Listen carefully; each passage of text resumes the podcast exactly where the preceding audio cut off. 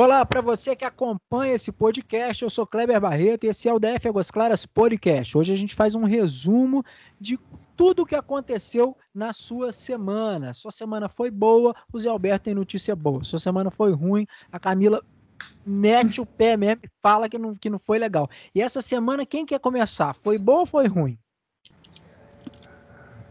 Acho que essa cri, semana foi boa, né? Cri, cri, cri. Senti que foi um grilo aí. Cri, cri, cri. Ninguém quis, quis falar nada. Foi boa, Zé? Acho que foi boa. Foi boa. Tem, tem, as suas, tem os seus percalços também, mas no geral acho que foi boa. É, pra, pra, ó, pro DF Águas Claras, confesso que foi muito boa. A gente entrevistou é. nada mais, nada menos que o ministro da infraestrutura do Brasil, um, um cara assim um, ó, eu vou parar de chamar ele de cara, porque eu chamei ele de cara um monte de vezes na entrevista, hein, pessoal? Então, o ministro da Infraestrutura, senhor Tarcísio Freitas, que pessoa de ouro, impressionante, muito legal. Fica aqui o nosso agradecimento ao ministro que atendeu a gente no feriado de 1 de maio. Foi isso, Camila? É isso mesmo, foi muito bacana ter essa oportunidade de falar diretamente com o ministro, é, falar um pouco das pautas ali da, da pasta dele, que é uma pasta tão importante e que tanto vem sendo feito pelo nosso país, né? O ministro Exatamente. é muito técnico e em, em, meio à pandemia ele já tá, tá tocando aí 12 obras e se eu não me engano são mais 50 para entregar, né, até o final do ano.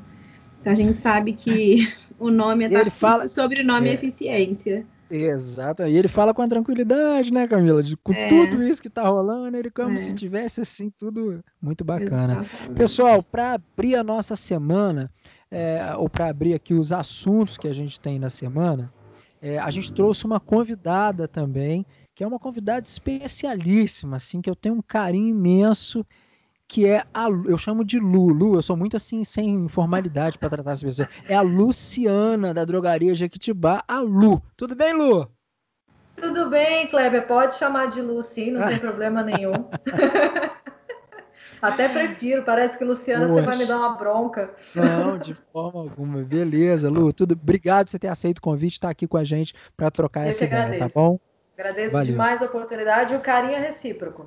Valeu, obrigado demais. Pessoal, então pra, vou jogar aqui uma carta na mesa que foi o STF passando por cima do presidente. Pronto. Aconteceu isso? Foi isso que eu falei? Parece que sim, viu?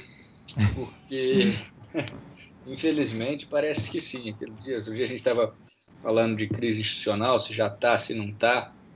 É, isso, exatamente. É, a gente estava falando exatamente um pouco, sobre isso. Né? É, então, parece que nós estamos um pouco. É, nada seja tão absurda a, a, crise em si, a gente já estava meio que vendo que, que ia acontecer, mas realmente assusta um pouco que o STF tenha tomado protagonismo mais uma vez em ações que a gente esperava do legislativo ou do executivo. Então, isso, mesmo dentro do, do Supremo, existe notícia, claro, a gente não consegue confirmar isso, mas notícia de bastidor que, mesmo lá dentro, essa decisão gerou um certo desconforto, porque ah, não é o tipo, não é tão comum acontecer, né? Pessoal, tem... pode falar. Desculpa, desculpa, Zé, não só para só para colocar quem está ouvindo é, em é, dentro aqui do, do, do jogo, é, a, a, notícia é a seguinte: o ministro Alexandre de Moraes, né, ele suspendeu a nomeação é, do Alexandre Ramagem, né, para o comando da Polícia Federal. Foi certo? É isso mesmo, pessoal? É Exatamente. Tá, então, ó, ao, ao, deferir a liminar é, em mandado de segurança, o ministro considerou uh, viável a ocorrência de desvio de finalidade do ato e de in, e, rapaz, inobservância dos princípios constitucionais da impessoalidade, da moralidade e do interesse público. Camila, você achou que isso foi um, um como é que fala assim, um, um ato institucional? Então, você quer saber se eu acho que foi inconstitucional? É, eu acho é. que foi errado, né? Assim, eu não tenho nem, um vasto conhecimento jurídico, nem a minha área de atuação. Mas o que, que eu consigo perceber nisso tudo, né? Que o STF, a mesma isenção que ele impõe a terceiros, não vale para eles próprios, porque eles são indicados ao cargo, né? É, é um cargo de confiança também, é um cargo de indicação. Então, nós temos lá dentro o ministro Marco Aurélio, que é primo do Collor. Nós temos o Dias Toffoli, que foi advogado do PT. assessor do Dirceu. É, é muito, então, muito, assim, muitos ali. É, muitos o próprio foram... Alexandre de Moraes é muito próximo do Temer, todo mundo sabe disso. Né? Próximo do PSDB, né? Filiado ao partido e tudo. Então, assim, tem algumas questões que, que ficam muito mal vistas perante a sociedade, né? E mal visto também, muita gente comparou com a situação do Lula na época, né? Quando a Dilma, quando teve aquele escândalo do Bessias, que vazou a gravação telefônica, né? Que ela falou, ó, oh, o Bessias está levando um papel aí, você assina em caso de necessidade, que era o termo de posse do Lula, porque o Lula já vinha sendo investigado pela Polícia Federal, né? E se eu não me engano, já naquela época tinha um mandado de prisão preventivo já para ele. Então, a posse seria, na verdade, para salvá-lo ali da. Né, para dar a ele o, o foro privilegiado. Né? Então, são situações completamente diferentes. O Ramagem, ele não tem nenhuma investigação em cima dele, com o nome dele. Ele já foi é, indicado para a BIM e tomou posse. Né? E parece que para tomar posse na BIM tem até a sabatina do Senado. Sim, então, seria sim, algo é. mais ainda como que eu posso dizer, elaborado do que a nomeação é, para é. PF, mas criterioso, exatamente. Mais criterioso. E então, assim, completamente incoerente do meu ponto de vista de leiga que sou, tá? É, o Zé o, talvez fale mais propriedade sobre pois isso. Pois é, eu ia passar exatamente para o Zé Alberto, se ele, né, diante aí da Constituição, da, dos termos das leis, é, é, o que, que você pode falar para a gente? É, desse mesmo sentido da, da Camila, ela falou bem o que eu penso realmente e o que está, de fato, na, na lei. A Constituição é o artigo 84, que fala de compete privativamente ao presidente da República, e aí tem uma série de, de, de ações né, que são do presidente, e dentre elas a nomeação de cargos, inclusive, claro, de ministros de Estado, e inclusive que é um cargo acima de, desse cargo de diretor-geral da Polícia Federal.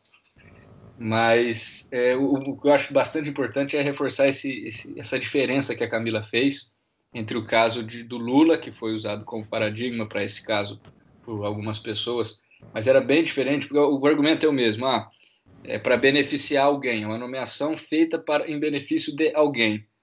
Bom, no caso do Lula era muito objetivo isso, era muito concreto e muito visível, que era, igual como a Camila falou, para mudar é, o foro é, é do, do ex-presidente e com isso atrasar via burocrática atrasar o processo, né? fazer recomeçar em alguns aspectos, e tudo isso para tentar impedir que ele fosse eventualmente preso.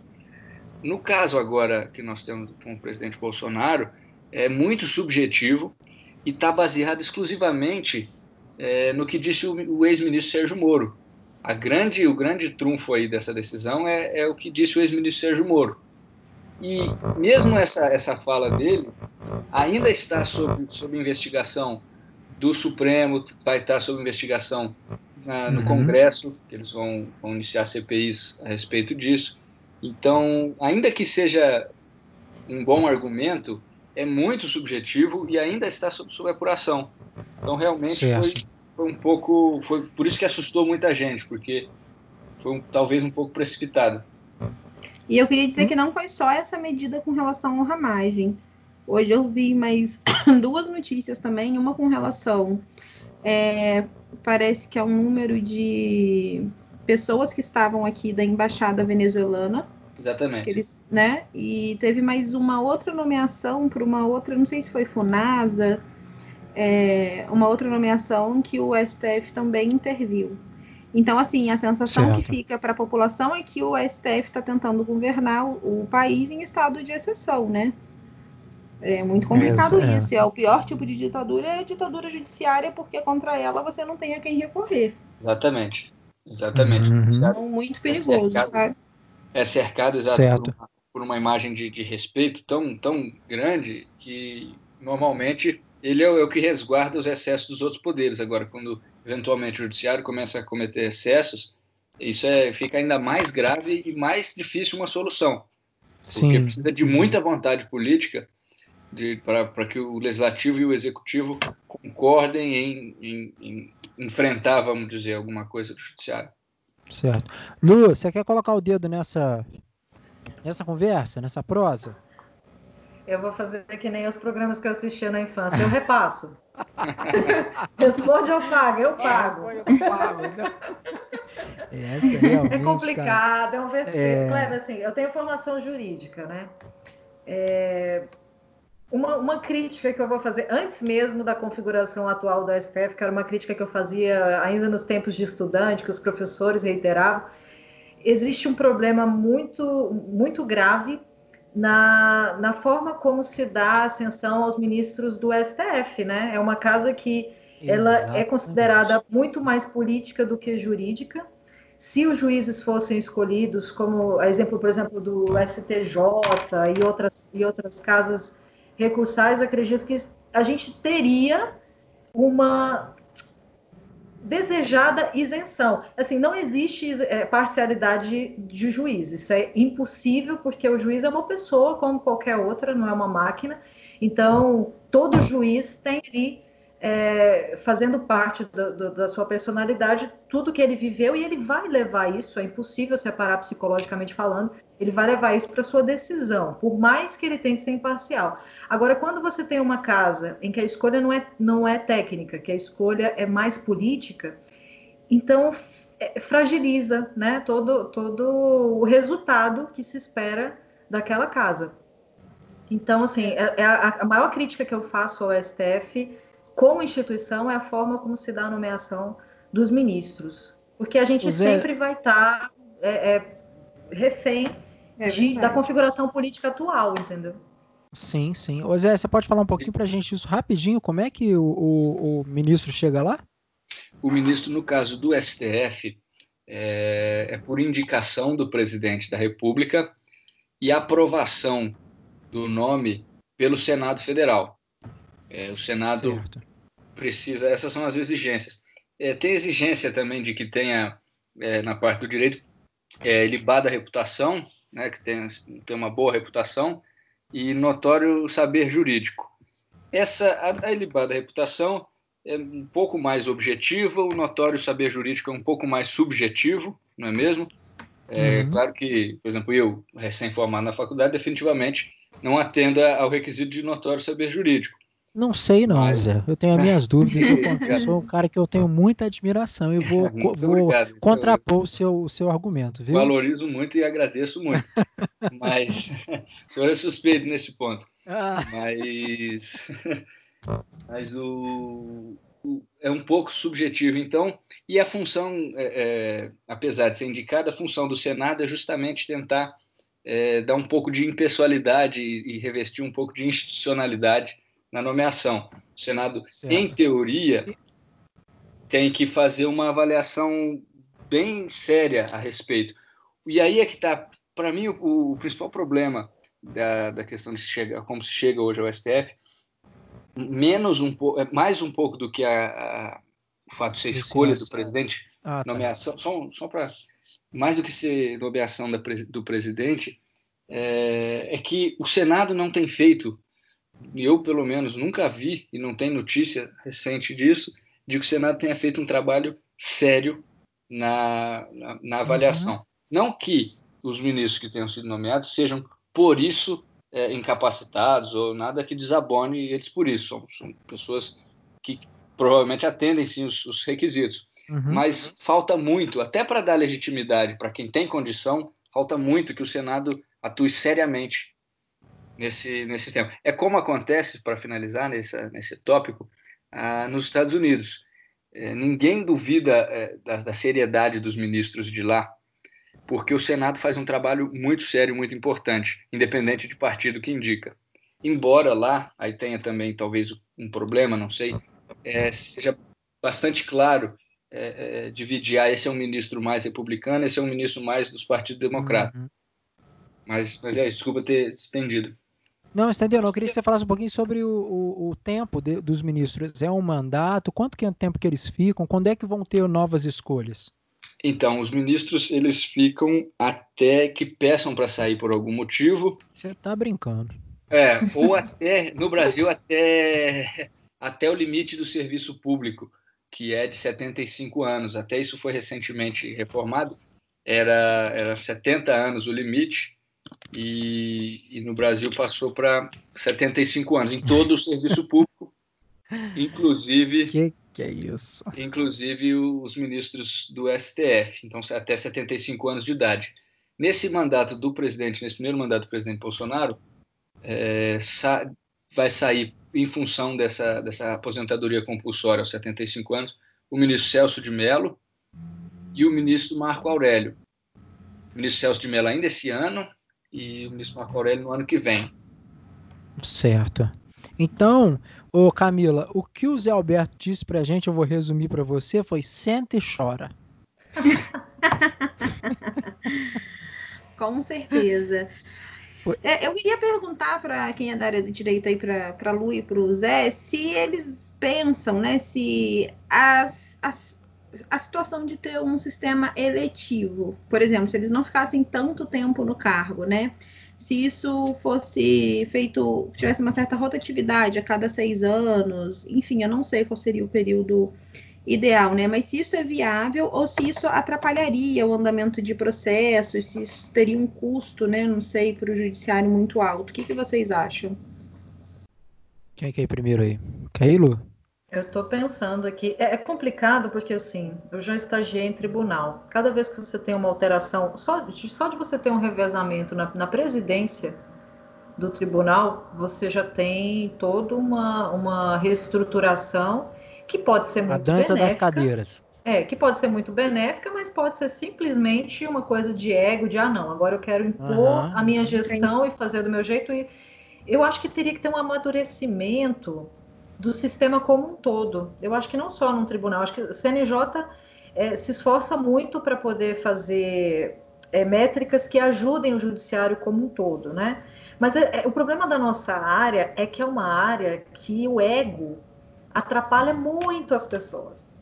Muito. Então, é os nossos colegas, os nossos colegas são complicados. Em tese, uma coisa funcionaria, na prática, talvez fosse deturpada. Então, acho que merece mais uma, sei lá, uma, um estudo comparativo com com outros países, o que, que se aplicou lá e funcionou, e trazer essas métricas para cá e, e, testar, né? Infelizmente, Sim, tem que testar para saber se funcionaria ou não. É, é uma opção, não, não, é descartável, não. Agora, tem muita, tem toda uma mudança legislativa que precisaria, que é uma briga quase impossível de, de se fazer. Né? A coisa está muito amarrada do jeito que ela é hoje. Né? Então, não é, sei. É, é. Toda, toda, mudança no judiciário, assim, eu sou uma entusiasta. Né? Quando surgiu, por exemplo, o processo judicial eletrônico, achei uma evolução incrível que estava demorando para acontecer. Mas eu sempre observei que os meus colegas têm muita resistência. E aí eles têm resistências de todos os tipos, não só os advogados, como o pessoal que trabalha no tribunal, juízes e tudo mais. Se você traz alguma coisa que traz muita celeridade, por um lado pode ser muito bacana para o advogado, por outro ele não gosta. Por exemplo, tem colega que brigou comigo falando assim: ah, não, mas se o processo for muito rápido, eu não ganho meus honorários ao longo do tempo. Então, existem umas, umas travas, assim, na forma de, de conduzir, porque eu sempre fui uma entusiasta do não vamos judicializar, vamos promover cada vez mais a conciliação para que não sobrecarregue o judiciário, para que o judiciário possa resolver as suas demandas da melhor maneira possível, sem precisar ficar com esse volume tão grande, né? Sempre sendo uma forma muito sistêmica. Mas na base as pessoas já não têm interesse em fazer uma coisa para diminuir o número de processos. Então, quando chega no topo, que é o caso desses tribunais, você tem decisões que muitas vezes elas são é, tomadas a toque de caixa ou muito genéricas, uhum, impostas a maioria dos casos, não refletem é, sobre o ca caso a caso ali, é uma coisa mais emergencial para dar conta da demanda. E aí a coisa se deturpa. Eu acho que o direito vai passar por uma mudança muito grande e as pessoas vão acabar entendendo com o tempo que o ideal é não judicializar as coisas, é resolver o advogado trabalhar como um conciliador para resolver para que, que se chegue nesse nível de, de, de turmas recursais só nos casos extremamente necessários. Aí sim seria o mundo ideal. A gente não precisaria nem estar tá debatendo muita coisa, porque seriam tão poucas as demandas que elas se resolveriam por si só, talvez até com o modelo que a gente tem hoje. Legal. Mas é tanta, é tanta coisa acontecendo que. E no caso do STF, é porque são demandas muito estratégicas politicamente falando, né? Quem tem uma demanda ali que não chama muita atenção acaba morrendo na fila na é. fila de processo no anonimato, né? Porque é. essas, essas demandas passam por cima com toda, com toda a é. força, né? É por aí, Zé. É... Nada a acrescentar, exatamente, exatamente o que eu penso. É isso mesmo que, ela, que a Luciana Bom. falou. Eu acho que uma mudança precisaria ser analisada com muito cuidado para ver o que, que é, outros países né, com sistemas semelhantes têm feito e têm experiências de sucesso ou de fracasso nesse sentido. É, acho que tem esse risco que a própria Camila levantou de, de, complicar muito o andamento de processos, especialmente, como a Luciana falou, um país que tem muito processo, de processos que demoram muito. Então, mas também sou um entusiasta da, da não judicialização, ainda mais trabalhando em consultoria. Então, Olha, legal. é mais até do que do que contencioso. Então, nada a acrescentar mesmo ao que ela falou.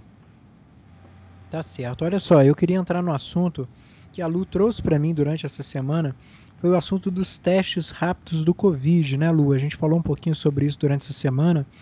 É, a gente tem visto, até o ministro falou que está tendo, ele, ele até comentou que está tendo uma operação de guerra, né, em questão de trazer os insumos hospitalares, e entre eles tem também a questão dos testes rápidos que estão vindo me parece, se não me falha a, a memória e a informação que eu tenho, que vem da China direto para cá, não é isso? Muitos dos, dos, insumos hospitalares vêm da China. É uma ironia, te, né? Te, é, pois é. é. E o teste do Covid não vem de lá? Pois é, né? Pois é uma é. coincidência, é gente. Um é Isso é, só né? uma coincidência. Mas assim, não tem. A gente brinca com isso, mas assim, não tem nenhum. A, a probabilidade de, de, vir alguma contaminação, alguma coisa assim, é zero. Até porque lá está muito mais controlado do que aqui, né? A onda agora veio para cá. Então, assim, é, é, é muito. O, o, mas eu acho que o que o pior não é nem a origem do, do, do teste, não. É o quanto esse teste rápido de farmácia ele é passível de, de falhas, né? Então, é. assim, a gente Pode falar, Kleber. Não, há quatro dias atrás ele foi. A Anvisa aprovou os testes, é, os testes rápidos do Covid-19 para farmácias, não é isso? Isso, temporariamente, né? As farmácias vão poder aplicar esses testes seguindo as mesmas exigências feitas aos laboratórios. É, não é uma obrigação, né, Lu? Não é obrigatório, não.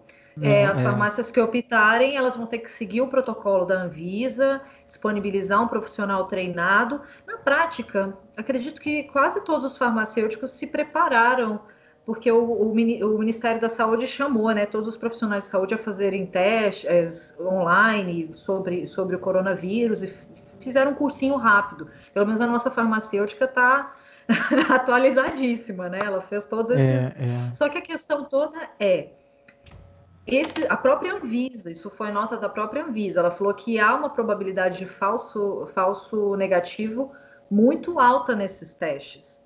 Isso nos chamou a atenção quando a gente estava fazendo as cotações, porque qual é, a, qual é a colaboração prática que uma drogaria em Águas Claras, vou citar Brasília, porque eu acho que a gente é privilegiado, né? Aqui a gente tem a possibilidade de fazer testes rápidos pelo governo. Lu, Vou te cortar um pouquinho exatamente sobre isso. É, a gente tem a, a, mãe do Zé Alberto, que é médica, e ela falou da dificuldade que é de fazer esses testes, né, Zé? A, tanto a, a, a, doutora Fabrício como a doutora Maeve também falou da dificuldade que está sendo e, e, e ficar até assim, poxa, em Brasília está tendo os testes e a gente realmente, Lu, igual você falou, estamos sendo privilegiados por esses testes, né?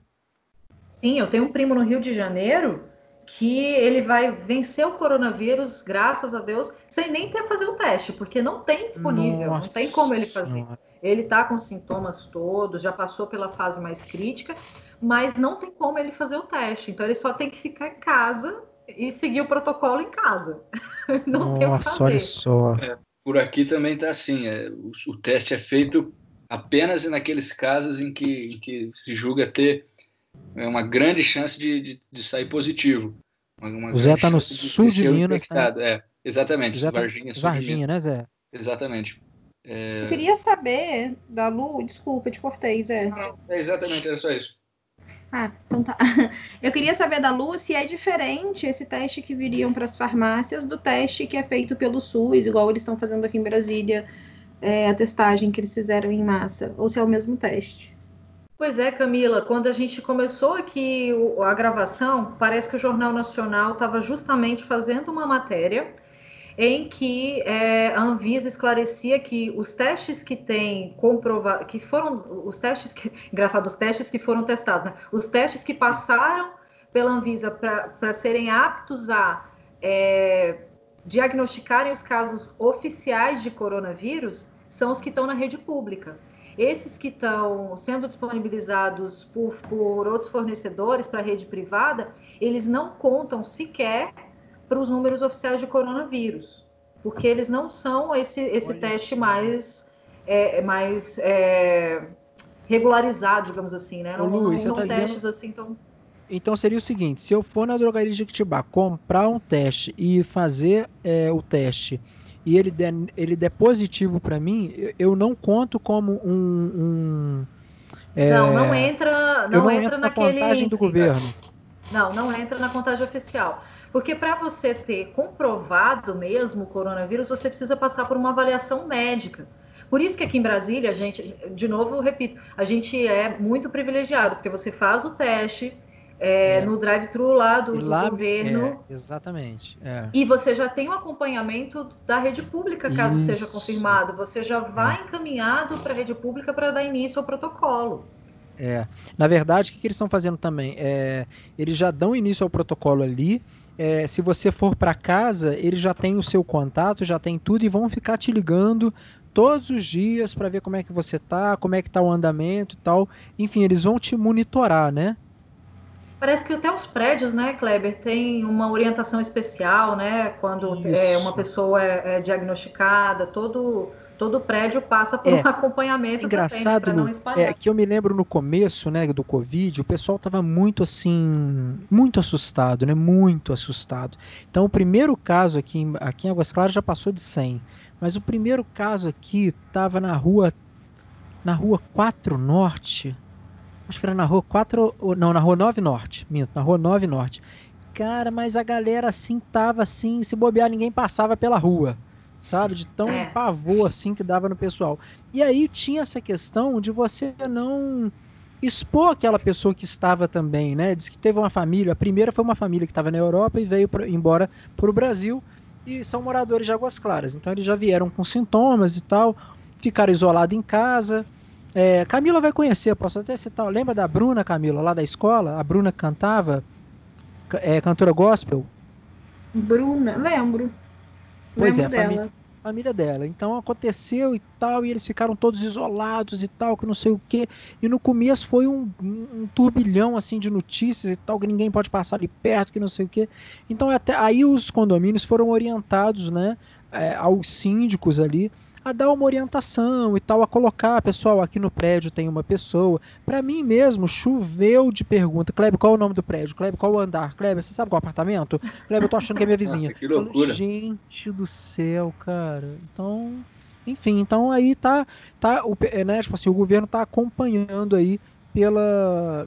É, pela, pelo, pela Secretaria de Saúde, né, Lu? Que eles estão fazendo esse acompanhamento. Isso, isso. Inclusive é até mais seguro quando você mapeia qual, qual o prédio que tem é, uma pessoa infectada, porque o protocolo é redobrado, né? Então, isso, a probabilidade dessa pessoa. Exatamente, a probabilidade dessa pessoa entrar em contato com, com outro vizinho é baixíssima, porque você. Ele não pode descer de maneira nenhuma, ninguém da casa desce tudo que foi entregue nesses casos tem que ir o entregador pessoalmente, Isso, porque é. eles não eles não são autorizados a saírem mesmo do apartamento. Então, em caráter de exceção, a pessoa vai e passa por só não tem uma cabine para despressurizar a pessoa, mas passa por toda o ritual lá de limpeza, higienização, esterilização. Então, é, é bem está sendo muito bem feito. É, nós ainda um nós ainda nós ainda estamos em crescimento, né, de, de casos, né? Infelizmente, porque o problema são os assintomáticos, né? E, e, esse é o problema também desse teste rápido. Porque imagina, ele dá um falso negativo. Isso foi uma das coisas que a gente mais pesou ao decidir pela não comercialização desses testes. A pessoa vai lá na drogaria, faz o teste, deu um falso negativo porque ela está dentro daquela janela imunológica ainda e o teste não, não, não pega, digamos assim, passa pelo radar do teste. E aí a pessoa sai na rua confiante de que não tem o coronavírus e infecta, mas sabe lá Deus quantas pessoas. Então, é. eu acho que muitas vezes a, a, facilidade desses testes numa região com poder aquisitivo alto, porque ainda tem esse detalhe, né, Kleber? O custo seria altíssimo, porque os fornecedores já passaram esses testes com o preço lá em cima. Chega é, a, imagino, o, preço, aí... o preço de custo dele, eu, a, as farmácias vão ter que vender para obter qualquer lucro que seja em mais de 200, 300 mil reais ou 500, dependendo do, do que você vai colocar de serviço farmacêutico embutido, você tem que fornecer, é, você tem a, a, a, luva, a máscara que você tem que usar, né, para é. poder participar e, e para o cliente também. Então, assim, tem todo um custo operacional, não é só o exame em si. Né, fora o profissional capacitado, é. o, o, ambiente todo preparado para fazer o teste, isso tá, daria um custo para o consumidor final muito alto. E uma das coisas que a gente pensou é não vale a pena, pela, pela pouca eficácia, Sim. pelo custo uhum. que ele teria para as pessoas. A gente tem consciência também que a economia vai entrar em recessão, não tem mais o que fazer sobre isso. Ela vai entrar em recessão. Então, assim, a gente achou que, para nossa realidade, não contribuiria fornecer esse teste na nossa drogaria. Eu Sim. acho relevante a, as farmácias é, terem autorização da Anvisa em âmbito nacional para comercializarem, especialmente para os lugares em que a rede pública não tem disponibilidade, não oferece esses testes de maneira alguma, e aí as pessoas que realmente estão precisando vão ter na far sua farmácia local ali na sua cidade um acesso, ponto, é. vão ter um acesso. Mas para nossa cidade eu acho completamente desnecessário. A gente pesou até a questão de você colocar a equipe em risco, né? A gente tem uma equipe Sim, reduzida. Exatamente. Então, assim, é, é verdade. É, uma, é um ativo não que tinha pensado nós é nisso, Lu. É. É. é. eu não tinha pensado nisso, verdade. Quando você tá, é a única drogaria naquela cidade, é uma cidade pequena, não tem um, não Nossa, tem você essa... vai concentrar a turma toda. Não, aí, aí tudo bem, mas pelo menos você está numa função ali, não, você está fazendo uma função pública de saúde é, emergencial para auxiliando o, o, a sua localidade e tudo mais. A, é um risco que você corre, mas por um bem maior. Agora, no nosso caso, que a gente tem quantos pontos em Águas Claras? Três pontos? São três pontos. É. Eu achei e, completamente. Prorrogou, né, Lu? Quantos mil habitantes em Águas Claras? Até, são 200 mil aproximadamente, é. Bastante gente, mas mesmo assim, bastantes pontos. É, exatamente, são 200 mil, tem três pontos aqui. É, tá fazendo muitos testes aqui, de fato, realmente. Agora, queria passar um dado aqui para vocês. A gente tem hoje confirmado 96.559 casos do Covid-19, né? É claro que ele tem aí, vamos colocar fevereiro, março, abril, maio, ele tem de 3 a 4 meses, né? Que a gente está falando sobre ele, é, é, de fato tentando fazer alguma coisa, né? É, se bem que no carnaval não fizemos muita coisa, não. É, Mas, nada. é, Agora, é, olha só que interessante. É, casos de dengue, sabe quantos a gente tem? Quantos?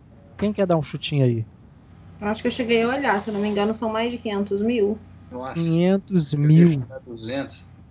É, casos de dengue no Brasil em 2020 ultrapassam 500 mil em meio à pandemia do Covid-19. Então, assim, que também a gente às vezes esquece um pouquinho de falar e de tratar, né? E, e é uma, uma, uma doença também que é brava, né? Brava. De, de sintomas mais bravo que o Covid. Sim, né? Em alguns casos, ele. Sim. A gente teve um, tive um amigo agora essa semana que teve e ele falou, Kleber, eu não desejo para o pior inimigo. Passei uma semana assim doendo tudo. Nossa. É impressionante como é de, como, como foi ruim. Bom, ok. Passamos aqui do Covid. Vamos para outra notícia. Camila, você quer botar uma notícia na semana que assim você falou assim, essa aqui foi a notícia da semana. Eu queria só acrescentar uma última coisa ao que você falou. Hoje eu vi também uma notícia que hoje um avião da FAB levou 452 mil EPIs, né, que são os equipamentos de proteção individual, e 1.080 litros de álcool em gel para Manaus. né? Lá a situação não está muito boa. A situação lá tá boa, não. É, então, uma notícia boa aí pro pessoal de Manaus, para amenizar a crise. E para mim, a notícia da semana é, é mais uma do STF, né? É o depoimento do Moro STF. hoje, né? O que, que o pessoal achou? Ele tá depondo, se eu não me engano, é, ele ainda tá não saiu da Polícia Federal. Né? É. É porque houve um continua... adiantamento, parece, né? Teria 60 dias para isso, mas eles adiantaram para agora com cinco dias apenas. É, exatamente. Também por, por determinação do STF, por uma questão de tentar preservar provas e mesmo agilizar o processo que é de, de gravidade né, especial. Parece que já está acontecendo. Todo mundo está colocando muita expectativa, mas realmente eu não sei o que, que eu acho que se tivesse alguma coisa maior, a gente já teria visto uma, uma pontinha disso ao longo dessa semana, vocês não acham, não? Acho. E parece que ele entregou 15 meses de conversa via WhatsApp, enfim, hum, conversa Nossa telefônica. Senhora. Então, assim, quem tem uma prova, entrega um print. É, um print eu, eu, é, né? Assim. É. 15 meses são o governo inteiro. Exatamente, o governo inteiro. É. Realmente. Parece que está previsto sete horas de, de, de... Já está em sete horas de. Ah, de... já está em sete já. horas? Já. É, vamos aguardar então que isso aí vai ser a notícia da semana para a semana que vem, né, galera? É, para a gente poder comentar também o que, que vai acontecer aqui. E já Ô, tem Lu... bastante gente lá na esplanada também, né? Diga-se de passagem. Ah, é. Parece que amanhã tem uma carreata. Amanhã tem outra carreata, acredito que contra o STF aí. Muita gente está falando em em golpe de Estado, né? Um golpe de Estado branco, vamos dizer assim, né? Eles não vão pedir o impeachment do presidente de maneira formal, mas eles vão inviabilizar todas as formas que o Bolsonaro tiver de governar da forma que eles já estão fazendo, né? Impedindo nomeações, enfim, com esse tipo de, de coisa. Então parece que amanhã Agora... vai ter uma carreata. Certo. Tá ok. Olha só, é, eu queria Lu, que a gente começasse a entrar nesse assunto financeiro aí. Você falou dessa recessão. Você acha que. É... E a gente conversou com o ministro ontem, né? Ele falou que a gente vai surpreender. Ele, ele falou que acata as palavras né, do, do Paulo Guedes de que a gente vai surpreender o mundo, né? É... Mas de fato, né, Lu, não dá para negar que vem uma onda agora aí e uma galera que tá quebrando, né? Kleber, é, é, impossível não, não, a gente não ter impacto, né? A economia global tá, tá entrando em colapso, né? De alguma maneira. Mas assim, eu acredito, eu também sou otimista em relação a, a qualquer esforço que, que o Brasil vier a fazer para surpreender o mundo é bem-vindo nesse momento. Mas assim, eu acredito que o que a gente vai passar, mundialmente falando, é numa reestruturação de valores econômicos. Por exemplo, eu não acredito mais que a gente vai ficar numa numa questão tão, tão binária de capitalismo ou, ou não, ou comunismo. Não eu acho que a economia vai ganhar, depois dessa pandemia, talvez um caráter um pouco mais colaborativo e dar as caras para uma nova forma de economia, muito mais focada em valores e em pessoas do que só mesmo em ativos. E talvez a gente tenha até uma redistribuição de renda forçada né, por conta da, da, da, grande. As maiores perdas foram sentidas por quem tinha mais patrimônio. Infelizmente, isso aconteceu. Né? Então, o tombo foi maior, né, de quem tinha mais, mais dinheiro, mais recurso. Eu acho que pode ser, se a gente conseguir, como humanidade, ver um lado positivo dessa pandemia, primeiro, que ela veio mostrar para a gente que ninguém é uma ilha, nenhum país é uma ilha que uma coisa que acontece em Wuhan, uma cidade que a gente nem conhecia, pode chegar em Brasília, né? E assim, a, a, no instalar de dedos, porque tá, tudo é muito globalizado, ficou muito na cara, evidente que essa pandemia mostrou para o mundo inteiro que não existem fronteiras no, no mundo, que o, universo, que, o, que o mundo é um só. E as pessoas meio que se tocaram disso da pior maneira possível, né? A gente fica tentando fazer no mundo inteiro brigas por questões é, de fronteira, disso e aquilo, como se você pudesse erguer muros em qualquer lugar, e não é o caso, né? As pessoas têm liberdade para se deslocar, e um vírus, então, tem mais liberdade ainda. E um outro ponto que eu acho relevante para o agravamento do quadro do coronavírus foi justamente a nossa prepotência. Nossa prepotência Eu digo porque a humanidade inteira pecou, né? Em algum momento, vários países é, pagaram um preço muito alto por demorarem ou por não é, acreditarem uhum. até nas necessidades de você é, fazer uma coisa simples que é pensar no outro. Né? Não, eu vou, eu vou fazer. O único que foi pedido foi o isolamento social para que você não expusesse outras pessoas. E parece que é o, foi o mais difícil né, de ser cumprido no mundo inteiro. Se a gente tivesse resguardado, fizer, tivesse feito um sacrifício ao mesmo tempo e, e, todo mundo coletivamente, talvez a gente tivesse uma, uma resposta muito melhor da pandemia no mundo todo. É uma crítica que eu faço a vários governos. Então, eu acho que é para mostrar que a gente precisa pensar no outro, que não existe economia se você não tiver outra pessoa na jogada. Não tem como você pensar economia só para si. Entendi. Certo. Eu acho que vai ser uma sacudida. É, é, é, provavelmente. Eu estou tentando ver aqui o número de empregos que já que a gente está ou que já, já foram perdidos, ou que, ou que vamos perder, né? E a notícia que eu vi aqui foi que é, é o seguinte: se o país está longe de recuperar os postos de trabalho perdidos na recessão herdada de 2015-16, 2020, o desemprego poderá ser ainda mais grave. Né? Aqui é o estado de Minas que eu estou vendo essa informação. E aí, quem quer comentar sobre isso? Camila? É, na questão dos países, eu acabo fazendo uma crítica um pouco mais ácida à China e à OMS, porque parece que o primeiro caso na China surgiu em 1 de dezembro, né? E a China, se não pecou, né, segundo aí a teoria da conspiração, de ser um vírus fabricado em laboratório, é, se isso é só realmente uma história, uma, né, uma teoria da conspiração, a China pecou no mínimo por negligência, né? Junto com a OMS, que por várias vezes o Brasil, inclusive durante o carnaval, antes do carnaval, né, falou sobre estado de emergência, a OMS falou que ainda não era momento para isso, que não havia necessidade, falou que o vírus não era transmitido de, entre humanos. Então, assim, houve diversos casos de negligência, né, da OMS e da China. É, na China, houveram três médicos que denunciaram um eu sei que acabou morrendo por Covid, mas teve gente do governo na casa dele, né? A China vive um regime comunista. É, uma outra médica sumiu e ninguém mais tem notícias dela. E uma reflexão que eu acho que todo mundo poderia fazer, por exemplo, a doença surgiu em Wuhan, certo? Mas essa doença não foi nem para Pequim nem para Xangai, mas ela foi para Itália. Ela foi para Espanha e depois, ok, ficou mais fácil espalhar, né?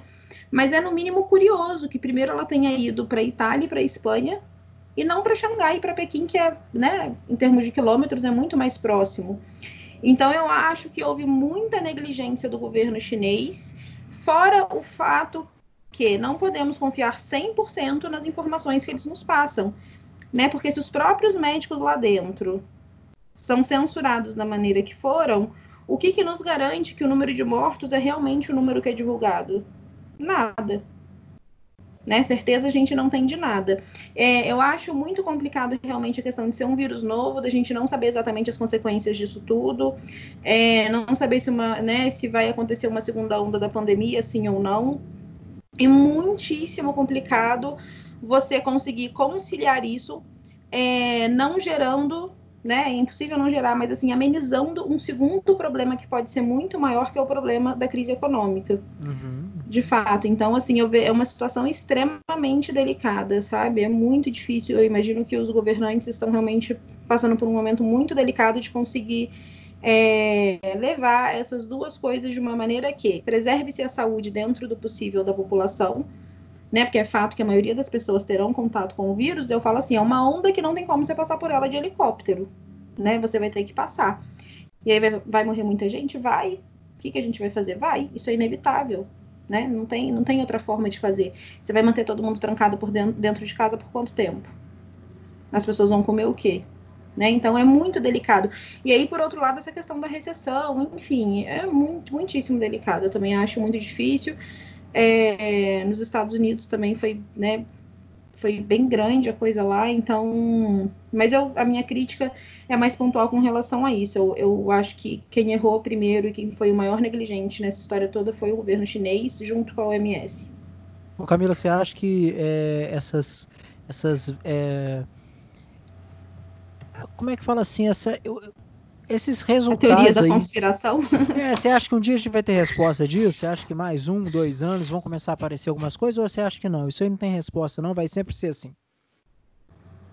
Olha, eu acho que talvez sim, porque mexeu com a economia de muitos países grandes, né? Assim, é, os Estados Unidos está em ano de eleição. Então, assim, isso pro Trump o, foi... o, o, Trump ficou meio bravo, né? Ele ficou meio bravo, ele... Ele já é por natureza, né? Então... ele é um Bolsonaro, vamos dizer assim, mais arrumado, né? Eu acho que ele, é, com certeza, eu acho que passando. Assim, a hora que, ele, a hora que eles terminarem de apagar o incêndio, eu acredito que. Porque, assim, há muitos indícios, né? E os indícios, eles, eles são fortes, assim, não são indícios, sabe? E a China, de tempos em tempos, ela joga uma pandemia no mundo, né? Você vê que aqueles países que são ali mais próximos, é Japão, é, Coreia do Sul, eles já ficam muito mais ligados, eles são muito mais atentos a isso, né? Outro dia eu assisti uma live é, do Fernando Conrado, que é muito bacana, que eu sigo com um rapaz que mora na Coreia do Sul. E ele falou isso na live. Ele falou assim: olha, aqui na Coreia do Sul a gente já é muito ligado com essa questão das pandemias que vem da China. E porque tem muito coreano que faz esse trajeto, China, China-Coreia e tal, é um trajeto ah, bem comum. Rapaz, olha só, então China, eles já ficam ligados. É, então, assim, no primeiro caso que apareceu na China, a Coreia já começou a tomar providências. Olha só, fala aí vem treta. Já tiveram, é, eles já tiveram outras, outras, outras epidemias lá que vieram da China. Outras gripes, né? As Tchau, influenzas lá. Se posiciona sobre isso, Zé. O que, que você acha? Então, eu não sou tão otimista quanto a Camila no que diz respeito a, uma investigação muito mais profunda sobre isso, viu? Porque... Vai ficar por aí mesmo? É, eu, eu, eu acho que sim. É, realmente, já, já teve, pelo que eu sei, investigação sobre a questão de ser fabricado, de ter tido intervenção humana, não necessariamente fabricado para ser jogado no mundo, mas às vezes fabricado em teste em laboratório, meramente para pesquisa, e aí alguém se descuidou e isso espalhou. E os primeiros testes verdadeiros ou não, já deram é, é negativo para essa possibilidade, pelo que eu vi. De forma que eu não acho que o, o, mundo vai ter muito interesse em insistir nisso, porque tem um custo, e é um custo realmente financeiro para todos, praticamente todos os países do mundo, de, de, se indispor com a China. Precisaria de uma vontade de uma muito quebra, né, coordenada. Né, Desculpa? E logo depois de uma quebra financeira em todo mundo. Pois é, pois é, exatamente. Precisaria de uma. Embora todo mundo esteja bravo pelo mesmo motivo e muito provavelmente com o mesmo agente, é difícil que todos se coordenem para implicar, vamos dizer bem entre aspas, para se indispor com esse agente. Assim.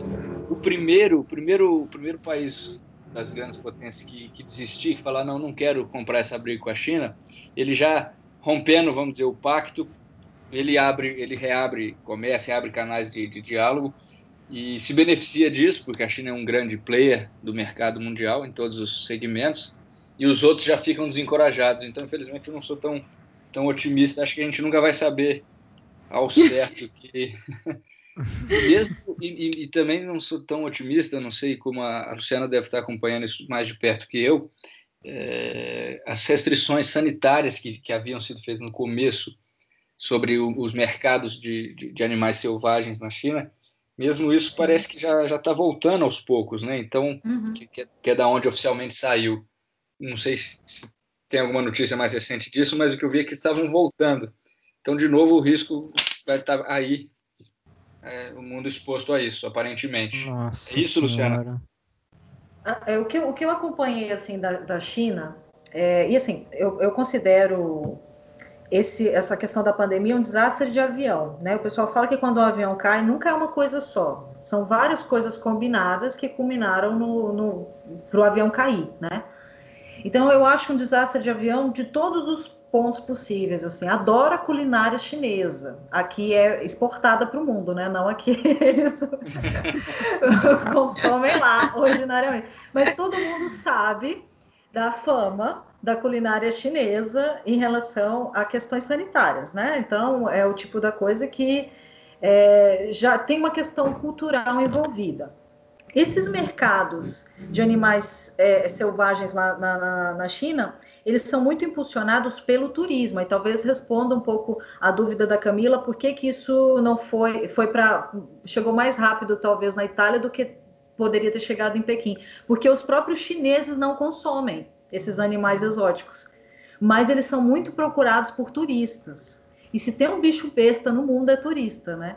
Porque a gente vai para outros lugares e consome coisa que o local mesmo, ele nem trisca naquilo ali, né? Nossa. E a gente paga caro. Ah, não, é exótico. É, é, que nem a gente vê gringo aqui fazendo passeio na favela da Rocinha. Você fala, você é louco, meu irmão. É. Você não sabe o risco, você tá correndo. Mas acontece. Então, assim, turista é um bicho meio besta. E aí o pessoal é, é, é, muito movimentado esse mercado lá, justamente porque a economia da China não é das melhores internamente, né? Então, as pessoas trabalham de maneira informal, vendendo é, é, esses, esses produtos, esses animais, e existe uma, uma teoria de que o vírus teria evoluído, assim como foi a, a, o H1N1, né? Contato de um animal com outro animal, que aí com o ser humano virou o que virou, virou o vírus evolui nesse, nesse sentido. Eu acredito muito numa tese que o Bill Gates já defendia muito antes dessa pandemia, que a gente estava se preparando financeiramente para uma guerra que poderia colapsar o mundo inteiro, e ele já alertava há alguns anos já, ele fez até um TED sobre isso, onde ele falava que o nosso próximo desafio seria de saúde, sendo isso fabricado em laboratório ou é, um, uma evolução espontânea de um determinado vírus, isso nos atingiria de uma maneira que a gente não estava preparado. E foi exatamente o que aconteceu. Né? Então, acho que as pessoas dão pouco ouvido às pesquisas que são conduzidas. Nessa mesma TED, ele fala que a OMS é paga para produzir relatórios que ela não pode divulgar. Olha só.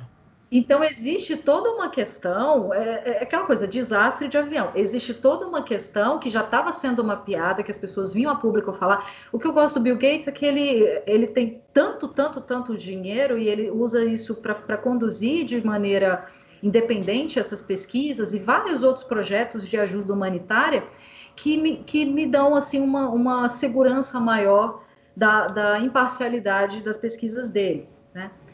Ele não, não teria interesse político nessas pesquisas. Então, ele já alertava para isso muito tempo antes, e foi exatamente o que aconteceu. Então, eu volto à questão: é um desafio para o mundo para evoluir, para a gente evoluir mesmo, deixar de lado essas questões é, políticas, por exemplo. Eu acredito muito mais que a China não tenha divulgado isso por uma questão puramente mercadológica, sim, porque ela perderia muito, ela tem perdido muito economicamente falando, né? Então, até que e o preço que o mundo está pagando é altíssimo. Vale a pena? É, é, o tipo da coisa assim que a gente tem que pensar. E, e é, é, muito claro hoje em dia que poucos dos nossos representantes mundiais têm uma consciência mais humana sobre essas questões. Eu acho que é um, uma mudança mesmo para o mundo sair melhor disso.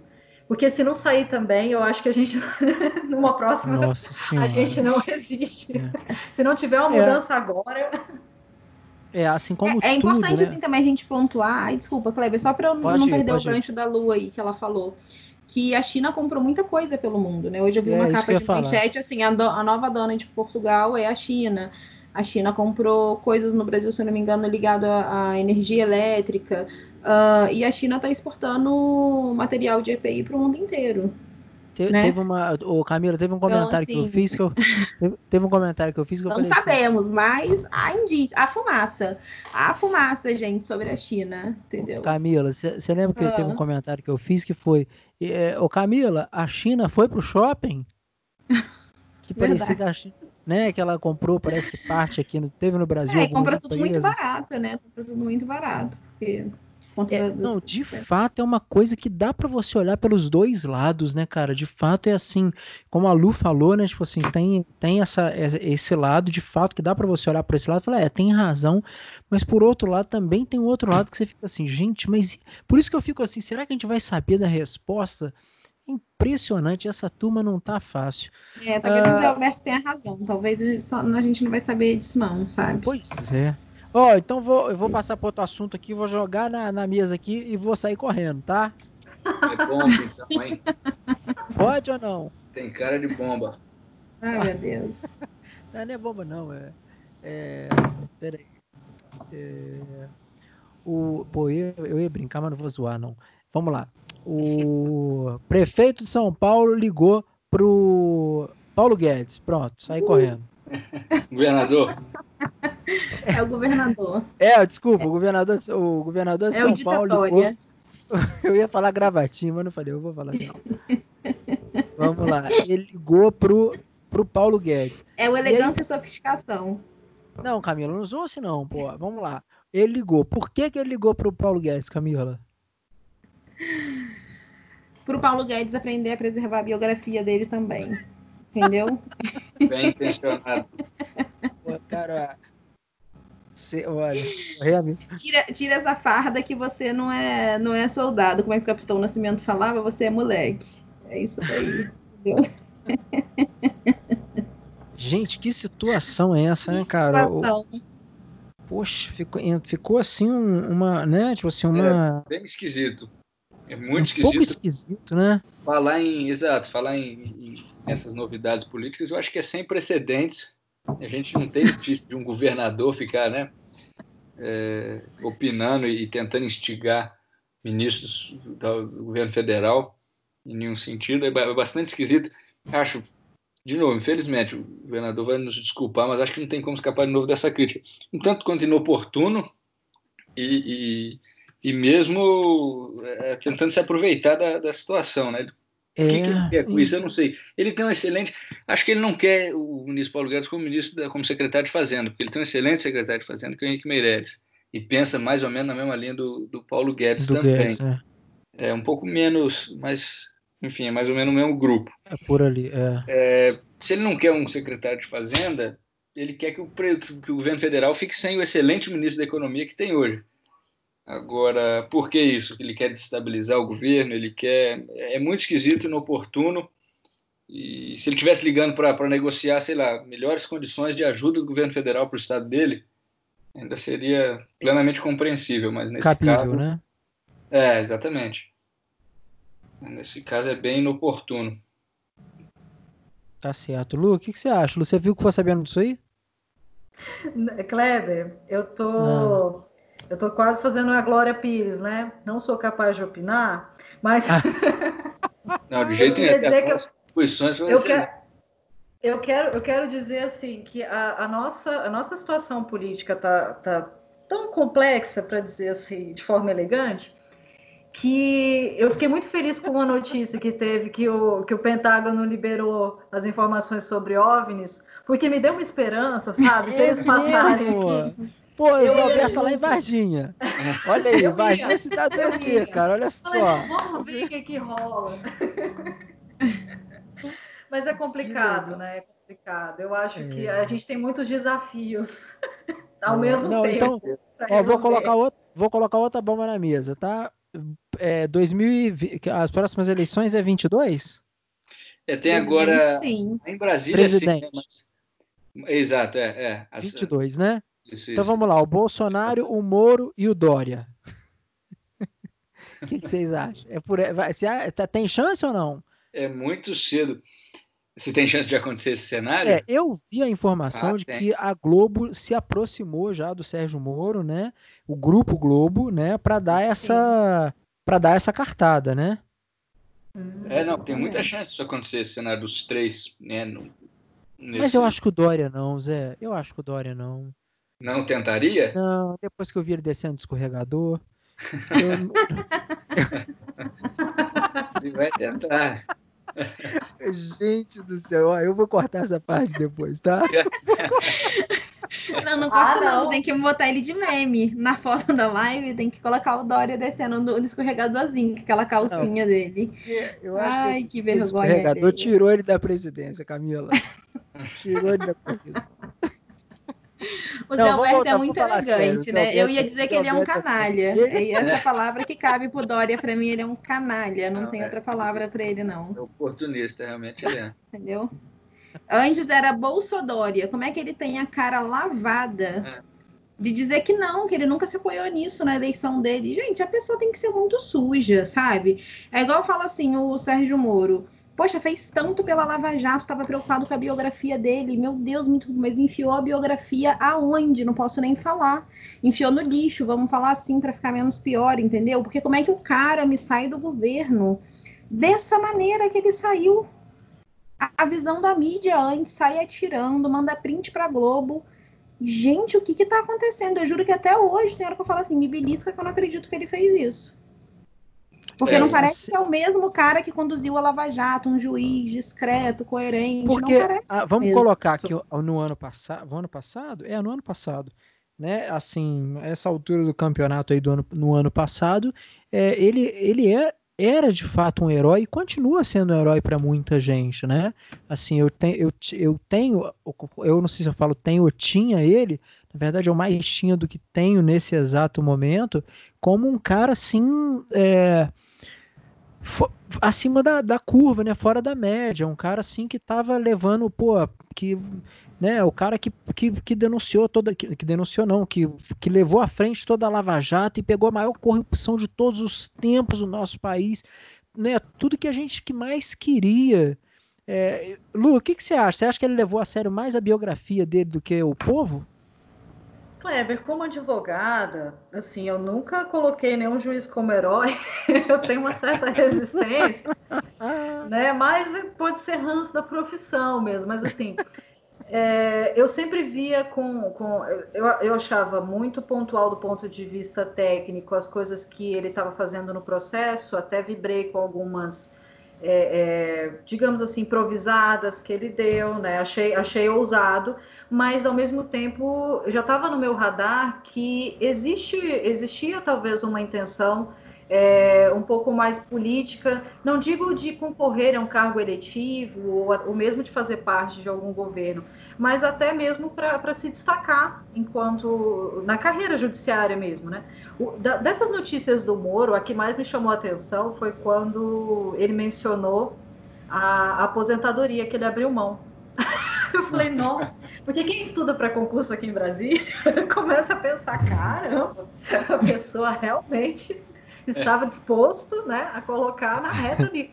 Mas, enfim, eu, eu, não, eu não aprovei, não. Quando ele, quando ele assumiu o cargo, eu, eu sabia que isso poderia implicar é, numa talvez num desgaste da imagem pública é dele, mesmo? porque a situação, a situação política do país oscila muito. Então, a gente, a gente tem heróis hoje aqui que amanhã podem ser os vilões da nossa história. A gente já viu isso várias vezes. A nossa democracia ainda é muito recente. E, e, as pessoas é, ainda não têm, assim. Eu acho que é muito cedo, e ele é muito jovem também, para você colocá-lo na, na posição de, de ídolo. Né? Existe. Não, não tem como, é, são duas coisas não, mas... que, que, que, impulsionam o ego da pessoa. Você está numa condição de estar tá julgando outra pessoa, isso já psicologicamente já mexe muito com essa uhum. questão do ego, você já tem que ter muita maturidade para fazer isso. E aí você é um juiz que está no centro de, uma, de, uma, de um caso relevante mundialmente, né, porque repercutiu no mundo inteiro as investigações da Lava Jato. É. Era muito complicado nesse momento em que a gente estava é, é, se desfazendo de um outro antigo herói, ex-herói do país, né, que durante um tempo foi, e trocando ele por outro. Eu achei muito arriscado se eu fosse o Moro, eu não assumiria nenhum cargo é, é, de ministro, nenhum cargo político. Naquele momento, não, era muito cedo para fazer isso. Mas ele, enfim, ele correu o risco, né? E, e eu acho que é um pouco tarde para se preocupar com a biografia. Eu acho que é, é questão agora de assumir e falar fiz e tentar, enfim, seguir. É, provar, né? Ele tem agora, né, o que ele fez agora, da forma que ele saiu agora, cabe, e talvez a gente esteja aí próximo de quem sabe até saber isso, né, diante desse depoimento dele acontecendo agora. Talvez é. essa resposta a gente tenha amanhã, né, Zé? É bem provável. Quer dizer, trechos dela, né? Porque tudo acaba, ainda que seja em segredo, tudo acaba vazando. A gente está acostumado com isso, não sabe muito bem como, é mas algum, alguma coisa a gente já, já começa a ver amanhã. Mas não termina, eu acho. Né? Vai, vai, demorar essa que... história para terminar. Eu queria perguntar também aos dois aí que são da área de direito É, antes eu queria só acrescentar também que outra coisa que ficou muito feio para o Moro foi na coletiva que ele deu, né? Falando que não houve interferência na Polícia Federal em governos anteriores, assim, tipo no PT. Então, assim, isso, isso é claramente uma mentira, né? Basta uma pesquisa rápida no Google que a gente já consegue, enfim, tirar a prova que até ministro da Justiça foi trocado em questão de interesses do, não lembro se foi no governo da, do Lula ou da Dilma, mas em ambos os governos houveram é, interferências claras, né? Então, assim, ele saiu mentindo, né? Realmente é uma coisa. Eu, eu, eu confesso que a Lu ali, com toda a maturidade, já, já sabendo disso há muito tempo, nunca depositou expectativas. Eu confesso que eu caí igual um pato, assim, igual um pato, porque eu fiquei. Eu é, chocada, choca... fiquei muito chocada com a saída dele, da maneira, não com a saída em si. Né? Eu acho que ele tinha todo o direito de estar insatisfeito, de sair, de fazer acusações posteriormente, mas a forma como ele conduziu me chocou muito. Tá? É... E aí eu queria perguntar, tem um print divulgado também, que a deputada Carla Zambelli, se eu não me engano, é, divulgou do Moro, é, do dia que ele estava com a coletiva já marcada, né, para anunciar a saída dele do ministério, tem um trecho da conversa em que ela tá lá pedindo para ele não sair, pelo amor de Deus, ministro, não sai, ministro, é, enfim, né? Ele saiu no meio de uma crise, essa é outra pontuação assim que eu achei é, uma certa dose de canalice, porque você pensar mais no próprio umbigo do que, né, pensar na nação num momento desse é realmente de um egoísmo ímpar. Mas, enfim, e aí ele fala assim: se o Valeixo continuar, ok, tipo, eu continuo no cargo. Isso configuraria algum tipo de prevaricação? Enfim, caberia alguma Opa. coisa contra ele também? Porque assim, ele fez inúmeras acusações, né? Ele fez inúmeras acusações, vamos dizer. É porque ele fez inúmeras acusações, eu fiquei pensando, né? E aí soou uma coisa um pouco assim. Então não tem todas essas acusações. A questão era só o Valeixo. Por que será que é tão importante que o Valeixo fique? Por que, que não pode ser um nome indicado pelos dois e de comum acordo? Por que tem que ser o Valeixo? Né? Ficou a dúvida na minha cabeça. Vai, vai Zé, vai que a, a Lu passou. então, é, é, é bem complicado, delicado essa, essa questão, o que, que passa na cabeça né, de, de, todos os envolvidos também. É um caso que acho que a gente não vai saber nunca tudo exatamente o que aconteceu. Acho que essa, essa condicionante que ele coloca é, é esquisita, também, também deve ser chamada atenção, mas acho que não seria nenhum, não acho que seria nenhuma conduta ilícita, porque o cargo dele tem também uma, uma, uma conotação política, né? O cargo dele de ministro. E ele precisa de uma condição é, é, para aceitar, para estar ali, uma condição política. E para ele, acho que foi, foi o modo dele, dele verbalizar que essa condição política não estaria mais presente se houvesse a troca. Então, eu acho que era um pouco pelo símbolo, me parece. Não, não, não vejo como essa, essa, essa condição, em princípio, pudesse ser colocada como um, um, um ilícito para ele de qualquer, de qualquer natureza. Entendi. De ficar assim. O que passou pela minha cabeça é: ah, tá vendo uma série de interferências, mas eu continuo mesmo assim desde que o Valeixo fique, entendeu? O que, que passou pela minha cabeça? Ah, sim, entendi. É então parece que ele é conivente com as outras coisas que estavam é. passando, mas assim, se, se o Valeixo ficar, tudo bem, eu fico mesmo com as outras interferências. Entendi. Porque ele fez uma série de acusações, né? Ué, olhando por esse lado faz, faz realmente mais sentido, é, considerando que ele, que ele acusa em outros aspectos também. Mas, mas assim, acho um pouco difícil cravar essa, essa, um crime nisso, nessa condição. Sim. É, eu acho que a, a cabeça dele é, é, é, muito técnica, mas mais do que isso, ela é como se fosse, entre aspas, um, um Rottweiler da lei. Assim, é, então, acho que ele vê, às vezes, muito problema onde não, não tem tanto.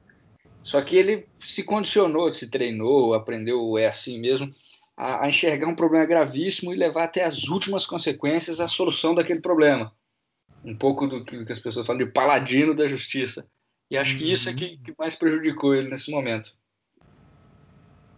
É, olha só, é, eu tava, ainda estou um pouco, confesso que encucado com essa decisão do Alexandre é, do, do ministro, né, do ministro Alexandre de Moraes, é, o, o, o, presidente ele só tem que acatar, ele não pode, mesmo sendo uma coisa, uma, uma conduta.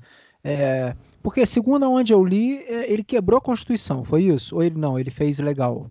Qual dos dois? O Alexandre, o, Alexandre de Moraes. É, isso, ministro. Chega a esse ponto de, de, de quebrar a Constituição, mas. Não acho, chegou. Acho que não, mas assim, deu, deu aquela esticada, sabe, até, até onde vai. E, e, mas o presidente vai recorrer dessa decisão. Sim. É... É, mas mesmo que, por exemplo, se ele não, não quisesse recorrer, o que ele falou, ele deu uma entrevista até que, que acho que pode ter gerado essa dúvida, porque ele falou no dia que saiu a decisão, o Brasil quase chegou numa, numa verdadeira crise institucional. A coisa quase, a foi quase para o brejo, como, como diz por aqui. Porque eu acho que o que ele quis dizer com isso é ele ia bater o pé na nomeação, ele esteve perto disso e realmente fica um impasse muito grande, porque ele tem a caneta para assinar.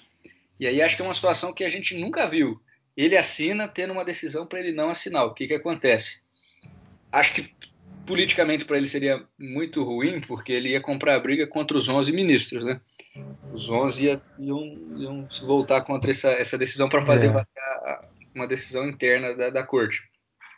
Mas, sinceramente, se ele quisesse, ele continuava nomeando. A coisa ia, ia continuar num outro tom, muito mais elevado e grave, mas acho, acho que ele ainda teria o, o, E aí não é nem um poder de lei, assim, não é nem uma lei que garante isso a ele, é mais uma, uma questão de medir forças. Ele ia, medir, ele ia estar medindo força com o STF. Não sei como a Luciana vê isso.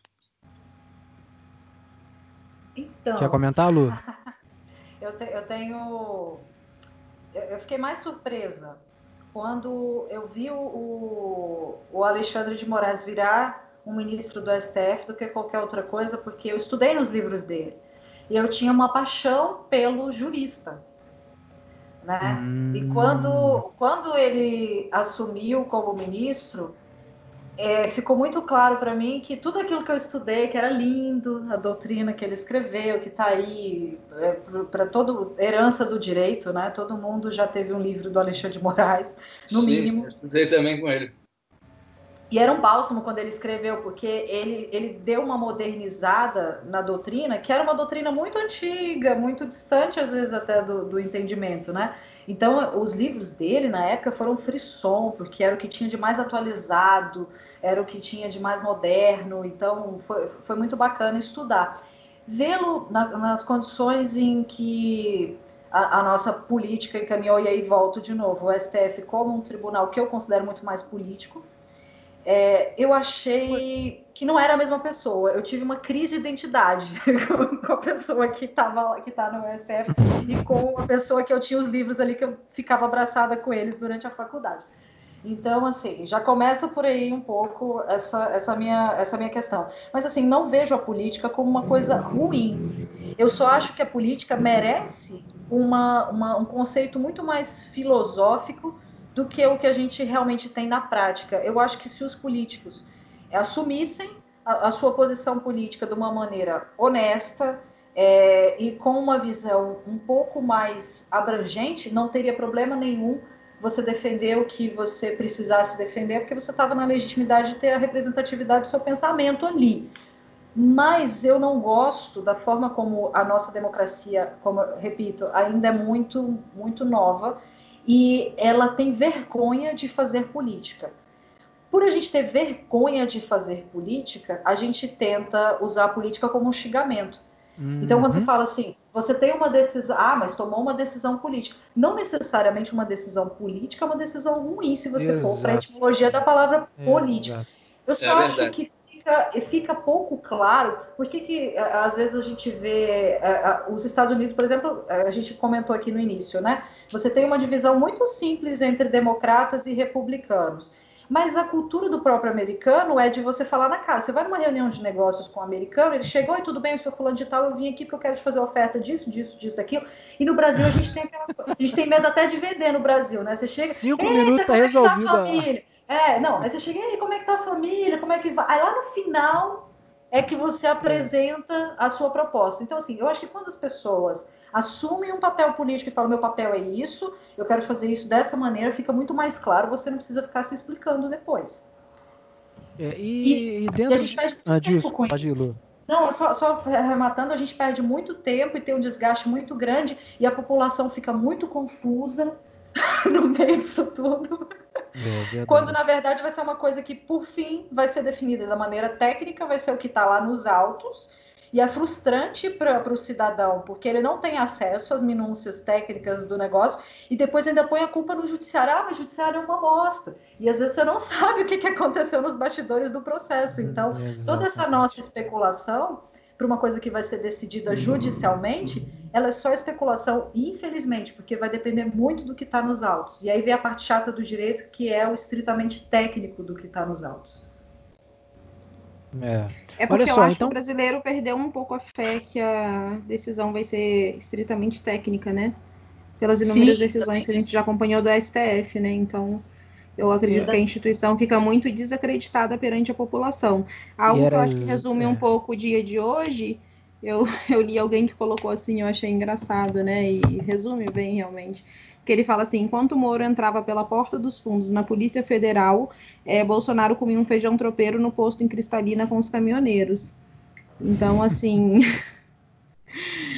é, é essa divisão, assim, né? É, é, é necessário haver é, um processo democrático melhor do que o que vem acontecendo.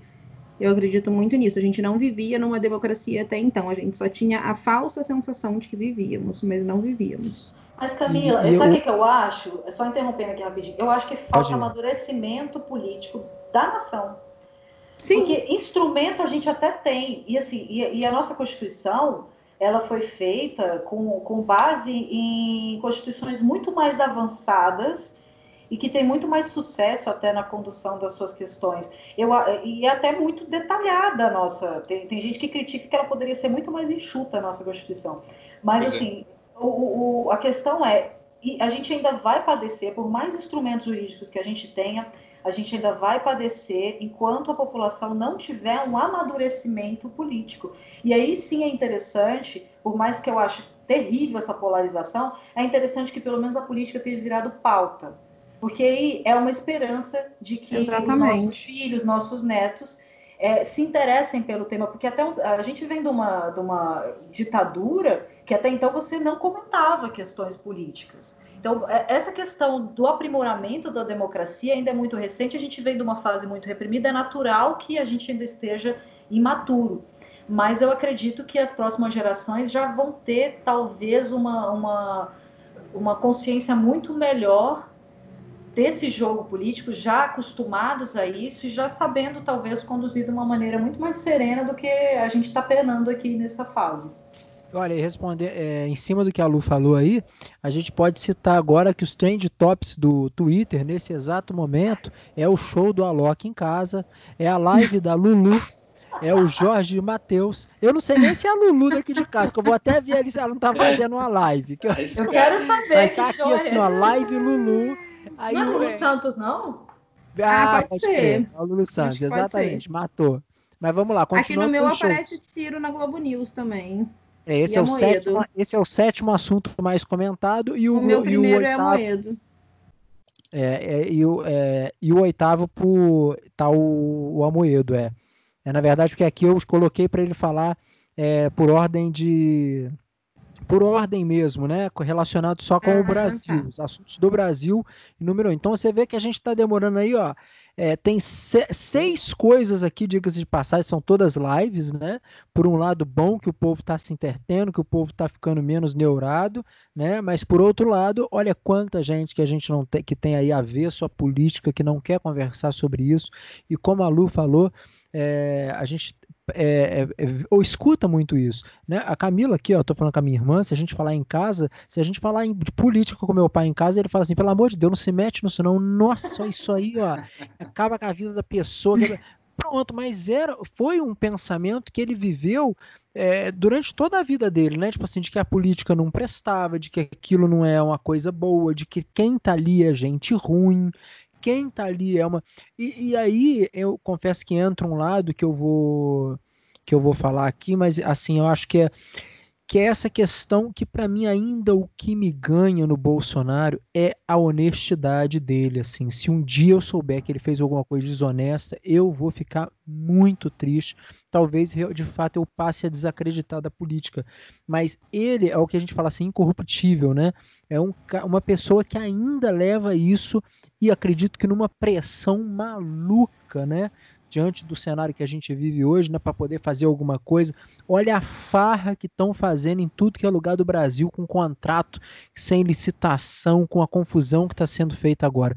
Então, isso é uma coisa que eu, que eu preciso é, bater a palma para ele. Assim, é um cara que é, é muito honesto, né?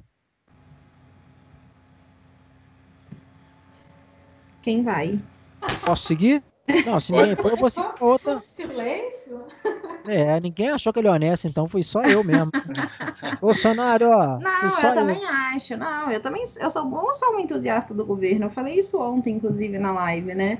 É, mas eu não, eu não tenho uma visão tão, por exemplo, ah, e se acontecer alguma coisa, ou né, eu tenho um, uma, vamos dizer, uma expectativa mais realista, vamos dizer assim, né? De que eu sempre achei que o governo dele seria muito difícil, que eles tentariam inviabilizar de todas as formas possíveis, né? Ele já tem uma comunicação, isso já foi falado aqui diversas vezes, que não ajuda, né?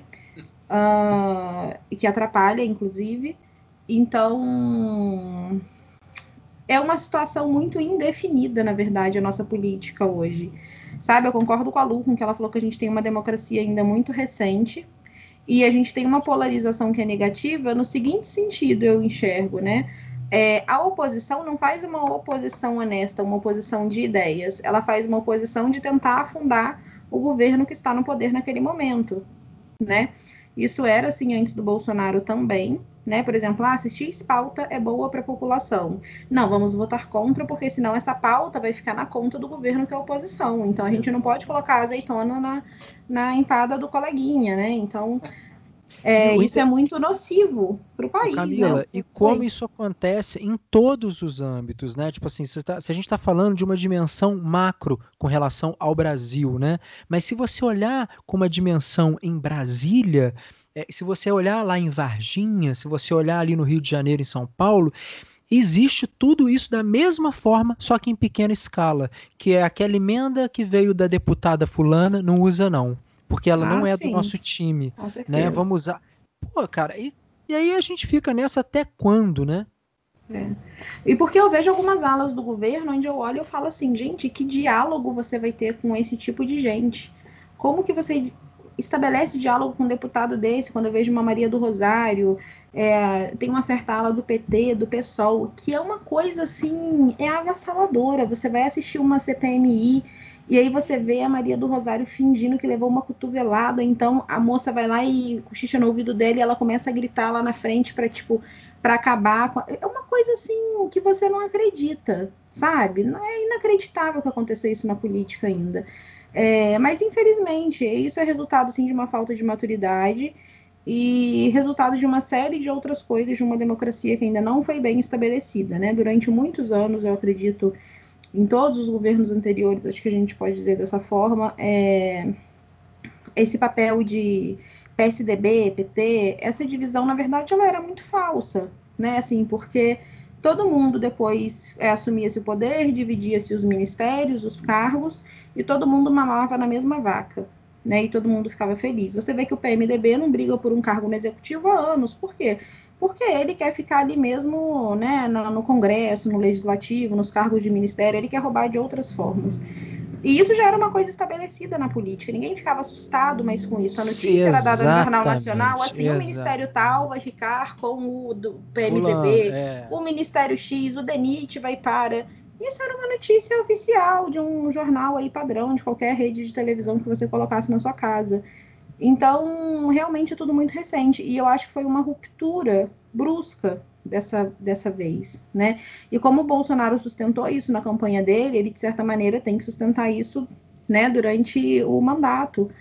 Então, essa ruptura, essa ruptura que está gerando todo esse imbróglio, assim, né? Essa dificuldade ali de lidar, porque, enfim, sabemos o porquê, né? Eu acho. Mas Olha assim, só, não, não, é, há críticas que eu acho que deveriam ser feitas ao governo, e isso seria muito melhor para o Brasil se as críticas, se a oposição fizesse um papel honesto e fizessem críticas é, verdadeiras, críticas que está tá ali na cara de todo mundo que precisa ser feita para que esse governo melhore, para que ele apare algumas arestas, né? E isso não é feito, eles atacam de uma maneira vil demais, né? Então perde-se até a oportunidade da crítica, é muito ruim. Olha só, vou ler só a manchete das notícias dessa semana, tá? É, o ministro da Saúde faz viagem para Manaus no domingo. Eu não sei porque. Ah, tá. Ele vai lá para poder tá acompanhar tá mais de perto, né? A situação da crítica.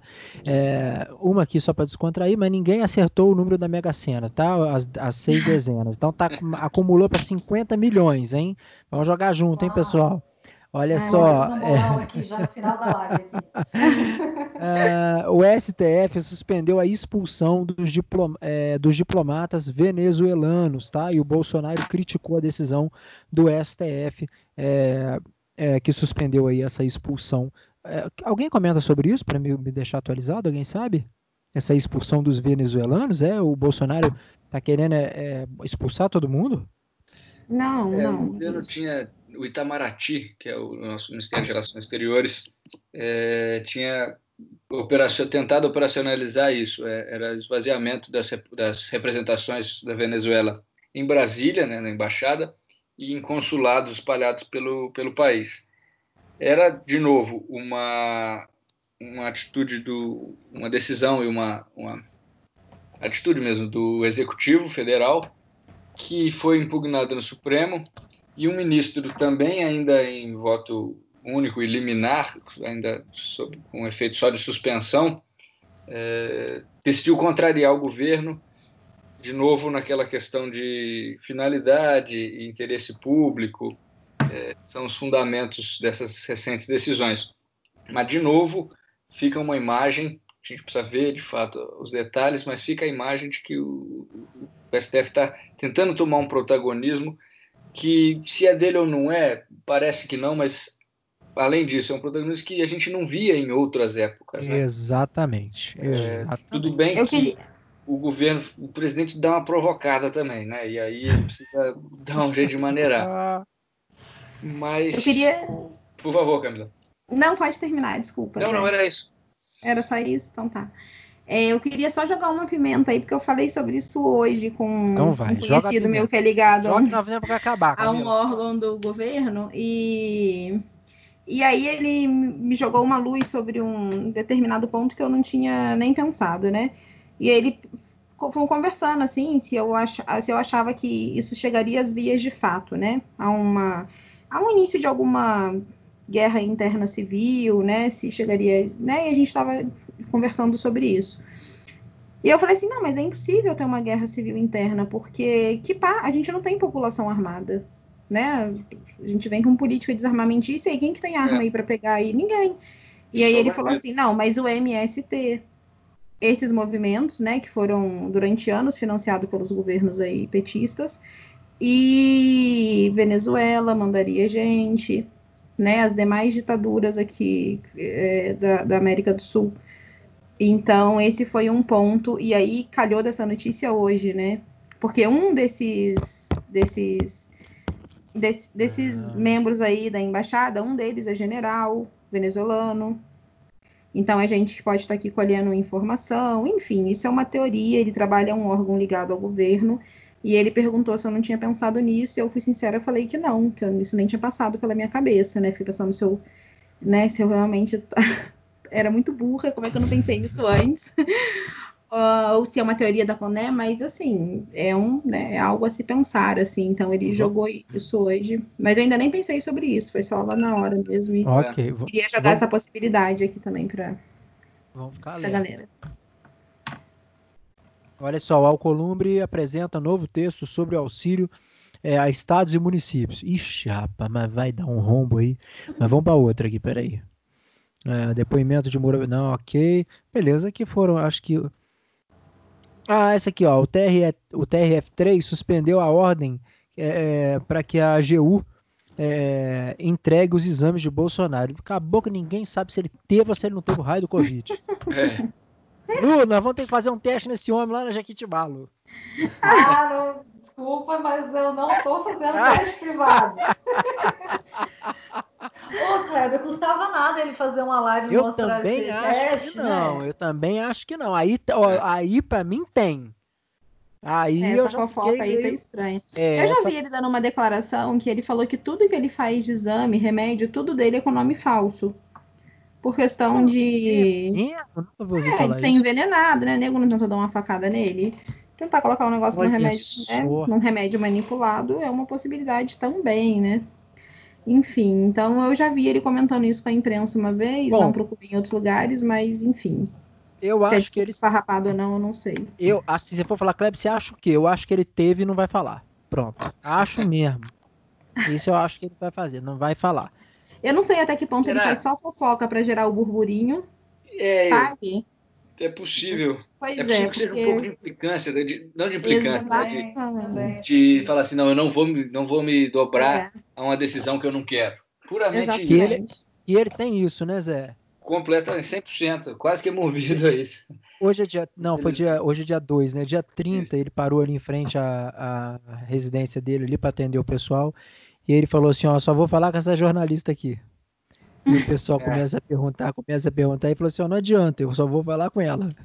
Só se ela fizer a mesma pergunta que você, mas eu só vou falar com ela. Essa semana Cara... eu vi uma declaração numa live do filho dele, e assim, acho que resume um pouco do que, que o Bolsonaro é, né?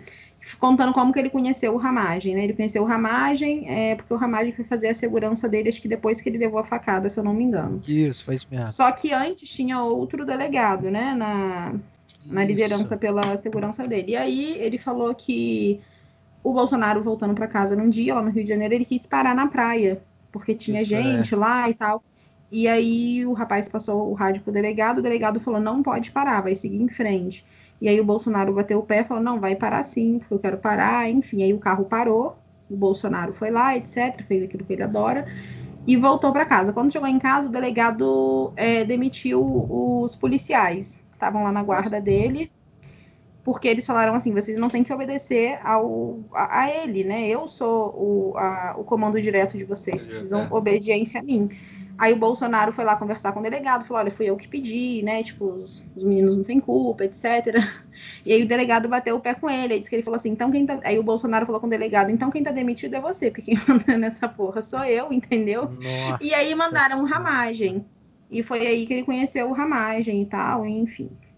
Mas, é, é, então, assim, ele gosta, de, ele, ele, ele é uma pessoa combativa.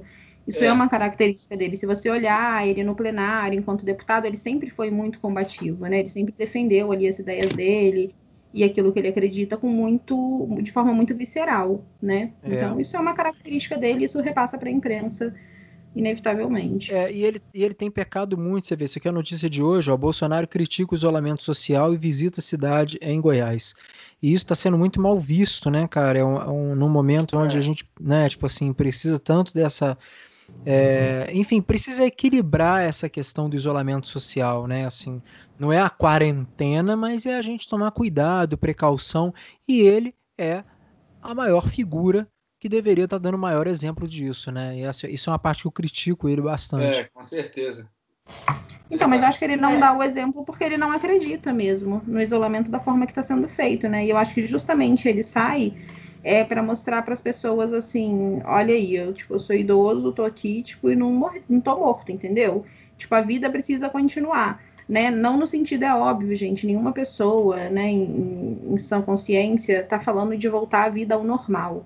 É, o que tem sido falado é de uma flexibilização, e é isso que ele defende também, pelo menos em todas as declarações completas que eu Camila. vi da boca dele. Sim, mas vamos supor, você pega aqui agora a foto que eu tô olhando aqui agora dessa notícia, é ele abraçado com uma mulher tirando foto com a máscara baixada, entendeu? Tipo assim, então ele negligencia um pouco também a principalmente pela figura que ele ocupa, né, cara? Ele é o presidente. Ele é, é. o que mais deveria estar tá dando essa essa para mim é a parte assim crucial onde eu critico ele de pau assim, se pudesse bater com pau, batia com pau. É, ele nesse ponto não custava ser um pouquinho mais, né? Exatamente. Comedido, é. não custava nada. Não custava. Não nada. custava. Até para não dar corda para né, para quem é, quer, quer essa corda para puxar aí. E, o, é, e isso aí me lembrou, a gente tinha esquecido, é, precisa fazer também essa crítica, do, da postura dele né, diante do, do que está acontecendo. É claro que a entrevista não foi só aquilo, é claro que o pessoal recorta, distorce, provoca também, mas não pode se deixar é, é, ser visto, não, não era nem para pensar uma coisa dessa, mas no, naquele daí, não posso Exatamente. fazer nada, né? É. Acho que além ah, tá. esse ponto é. vai além de um problema de comunicação que a gente tem falado sempre aqui, que tem sim, grave, sim. mas é um problema de empatia e de, de bom senso e de respeito, porque tudo bem, não pode fazer nada, ninguém pode, mas é, por essas pessoas que já faleceram, ninguém pode mais. Não pode rezar por, por elas, mas assim, você deve um respeito à família, à memória dessas pessoas, né? Exatamente, então, é, soa muito tá mal, né? Exagerando nessa questão, é, do, do, hum. é combativo, ele é teimoso, provocador, Acho que precisava repensar um pouco isso. É, na mesma entrevista ele falou, né? Tipo assim, ah, a gente sente muito pelas vidas. Ele falou isso na mesma entrevista. Eu sim, assisti sim, o vídeo sim. na íntegra. Eu concordo com o Zé Alberto que ele não deveria cair nesse tipo de armadilha. Ele usa sempre de uma certa ironia, né? Eu acho que isso derruba ele demais. Isso. Por que, é... que na hora, ao invés de falar, e daí, o que, que eu posso, né? Que você vê que ele já tá nervoso como repórter, né? Eu falo assim, você vê na entrevista, é nítido. Exatamente. É. Ele começa calma e a graduação vai subindo. Mas entendeu? É. Até que ele começa a soltar as besteiras ali de forma, né? É, então. Parece que ele não liga muito, né? Ele, ele fala, ah, então é para ser assim, vamos lá. É, é. é ele estava falando sobre um, uma instituição que eu não vou lembrar o nome, onde tem muitos negros. E aí ele comentou sobre isso. Ele falou lá se trocou porque, só porque o pessoal era negro, que não sei o quê. Ele, aí ele parou e falou assim: Ih, ó, já vão me processar. Pronto, peraí, pessoal, desculpa, é afrodescendente. Agora tem. Né, tipo assim, então ele usa muita ironia para é, né, pra poder, enfim. E, acho que nisso falta, falta um pouco de postura que condiz com eu o acho é, eu acho que existe uma visão ali ideológica de quebrar um pouco essa coisa desse patrulhamento que a gente vive né que você, as pessoas se ofendem elas se sentem doídas por qualquer coisa qualquer que é coisa. dita hum? Né? Qualquer coisa que você fale tem que ter um retoque. Agora, com o isolamento, por exemplo, ah, se você sai na rua, você é fotografado, aí a pessoa grita, fica. O que, que a pessoa tem com isso? Se você é adulto e você está na rua assumindo o risco de estar, o cidadão precisa ter seu direito de ir e vir né? Afinal, isso daqui é, é, um isolamento social, é um, não foi nessa palavra que o ministro usou, ele usou distanciamento, né? Uhum. Então, assim, é um patrulhamento social que a gente vive. Então, eu falo assim: hoje a pessoa começa patrulhando isso, o seu direito de ir e vir. Depois, ela começa patrulhando é, o, a sua loca, o seu localizador do celular. Amanhã é, a gente virou a China. Entendeu? Não, sim, mas é, mas é interessante contrapontar aí, é, é, colocar um contraponto nisso, porque é o seguinte: a questão do isolamento, é, se eu não fizer, eu, eu, como é que posso dizer? Eu prejudico o outro também, né? Tipo assim. o outro que quer ficar é em casa fica, fica até a janela para não trocar o ar, deixa a janela fechada. Lu, comenta, Lu, comenta pra gente esse. Poxa, eu gosto tanto da Camila, eu não queria comentar. Mas, Camila, assim, é porque assim, eu vou, eu vou mais pela, pela questão dos números né, dessa, dessa pandemia que se agravam consideravelmente quando você não guarda o isolamento. É, como, como comerciante, a minha visão nesse sentido é, eu estou fazendo, não, a drogaria não que é serviço essencial, ela, ela continuou aberta, mas o restaurante, por exemplo, eu tenho um restaurante que é um bebê. Então, né? peraí, Lu, rapidinho, pego... deixa, Lu, deixa eu te cortar, desculpa, Camila, pede depois, é o It, It Águas Claras. Nossa senhora, olha. Vou pedir, vou pedir. Tem uma salada lá deliciosa. Tem um, aquele pão, Lu, que pão que é aquele? Lu, aquela cocada. Nossa. É um vegetariano senhora. na baguete. Olha, delícia, incrível. Ai, vou pedir Lu, lá incrível. depois pra provar. Lu, a sua comida aqui ultimamente só é a, é a mais elogiada de tudo que a gente recebe, Ai, viu? Vou delícia. te abrir isso aqui, viu? Com todo carinho, viu? É bom, é delicioso. Desculpa te cortar, Bacana, volta lá. Parabéns. Vai. Ai, obrigada, gente. Não, pois é, o restaurante, ele, a gente pegou, abriu o restaurante pouco antes, né, do, da, da, da pandemia e tal, tava tentando estruturar, refazer o marketing, essas coisas todas. Eu vim alinhando com o Kleber, né, de, de repente até fazer uma mudança de brand, enfim, fomos atropelados, né, como diz o Nando Viana, a vida não tá nem aí pro nosso planejamento. Então, é, assim, eu, quando, quando o empreendedor, muitas vezes, ele tem uma visão assim do não posso sentar e chorar, não tenho tempo para isso. Então, você joga com as cartas que você tem na mesa. Isso acaba tornando a pessoa um pouco mais prática, né? E, e, e, usando ali toda a criatividade para resolver os problemas que se apresentam. É, quando veio o decreto, eu não tive tempo para poder nem questionar, ah, isso foi uma medida é, exagerada ou não. Eu tinha que, o que, que eu vou fazer com isso? Então, ah tá, eu posso entregar delivery, vou me adaptar para o delivery. Agora, à medida que o, que o isolamento foi se estendendo, que o decreto de fechamento foi se estendendo, e eu fui vendo as pessoas é, sem cuidado nenhum na rua, porque uma coisa é você está na rua, mas você está de máscara, você está ali protegido e tal. Outra coisa, por exemplo, eu vejo meus vizinhos ali na quadra, muitas vezes fazendo judô, karatê. Eles põem o tatame no meio da quadra. Eu falo, gente, eu acho que isso não, não é, do ponto de vista mais saudável, você fazer essa prática nesse momento, ainda mais numa quadra incentivando os outros moradores a fazer a mesma coisa, né? Então, eu fico é. vendo, quando eu vejo essa, essa exposição, eu fico pensando que o meu sacrifício de estar com o restaurante fechado está sendo em vão. Porque o isolamento era justamente para diminuir, achatar a curva, era uma estratégia para achatar aquela curva, para não sobrecarregar o sistema de saúde, etc. e tal. Né? E, e quanto mais bem sucedido fosse isso nesse primeiro momento, mais fácil seria flexibilizar. Eu estava torcendo pela flexibilização, óbvio, mas assim, faz, é, querendo com que esse momento realmente fosse efetivo, fosse útil para isso. Porque eu sabia que poderia se estender. E ainda há estudos de que pode ser que, o, que as medidas de, de isolamento sejam é, depois mesmo da flexibilização, se houver uma, uma nova onda de contamina, contaminação, é possível, isso já, todos, uhum, todos uhum. os influenciadores de, de, empreendedores já falam isso, é possível que haja uma nova, um novo lockdown, onde você tem que se preparar para isso. Então, assim, tem amigo meu que está mudando o KINAI do empreendimento para poder abrir numa segunda onda de, de fechamento do comércio. Então, assim, a gente tem que sempre pensar adiante quando eu vejo a população não guardando essa, essa, esse isolamento, me dói nesse sentido, porque fica parecendo que o meu esforço está sendo igual. Agora, eu mesmo, eu preciso sair, porque eu preciso fazer as compras, para né, a gente usa itens frescos e tal, então eu estou sempre Sim. no supermercado. Eu vou de luva, vou no Bela Via, inclusive. Aí publicar cruzada, né, de, de anunciantes. Vou é. sempre no Bela Via porque tem muita coisa fresca, eu gosto muito, beijo pessoal do Bela Vida. Então, assim, eu sempre vou lá de, de, de máscara, eu vou de luva, né? Eu vejo que eu priorizo é, supermercados como o Bela Via que estão sempre higienizando, né? Então, assim, eu, é impossível você manter num espaço menor, como é o do Bela Via, a distância que, que seria necessária. Mas eu acho que se todo mundo, pelo menos, tivesse o carinho de colocar uma máscara, ia expor muito menos a outra pessoa, né? E a gente não vê, infelizmente, a gente não vê. E eu, e eu, eu sou solidária a, a, ao supermercado, porque, assim, até então você não pode obrigar a pessoa. O governador foi muito feliz em trazer uma ferramenta que obriga. Agora, por exemplo, numa situação do restaurante, como é que eu vou fazer isso? Com certeza eu vou ter problema. Né? Como é que a pessoa vai comer de máscara?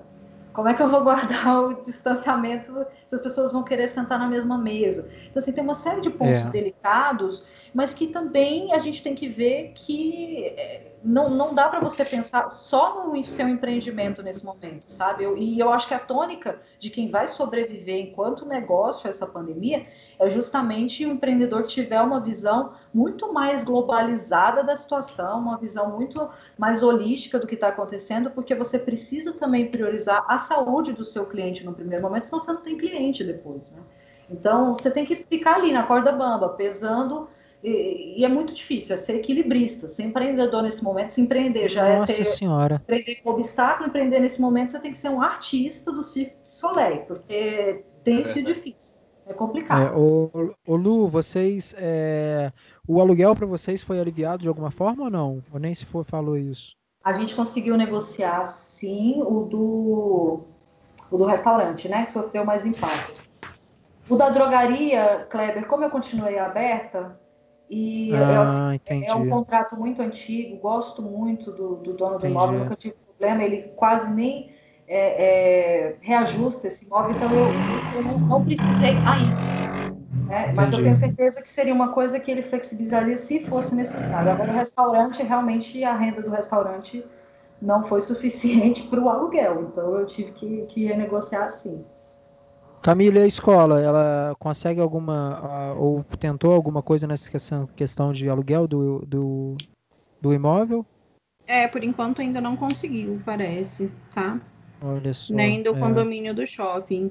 É, eu queria colocar também que essa semana saiu uma notícia nesse assunto que a gente está falando, que a OMS falou a respeito da Suécia, né? Que é um país que não fez o lockdown e a OMS agora colocou também a Suécia como um modelo a ser seguido. Então, assim, é claro que quando a gente fala é, da questão do, do, da patrulha, é, eu estou falando da questão do extremismo, né? É, é, óbvio, também sou totalmente a favor, a pessoa precisa andar de máscara na rua, onde eu vou hoje em dia eu levo álcool gel, é, e você precisa estar muito atento à questão de manter distância, é, de não entrar em lugares muito fechados, né? Ou se entrar, dar preferência, ver se esse lugar tá, tem né, volume de pessoas que está circulando lá dentro.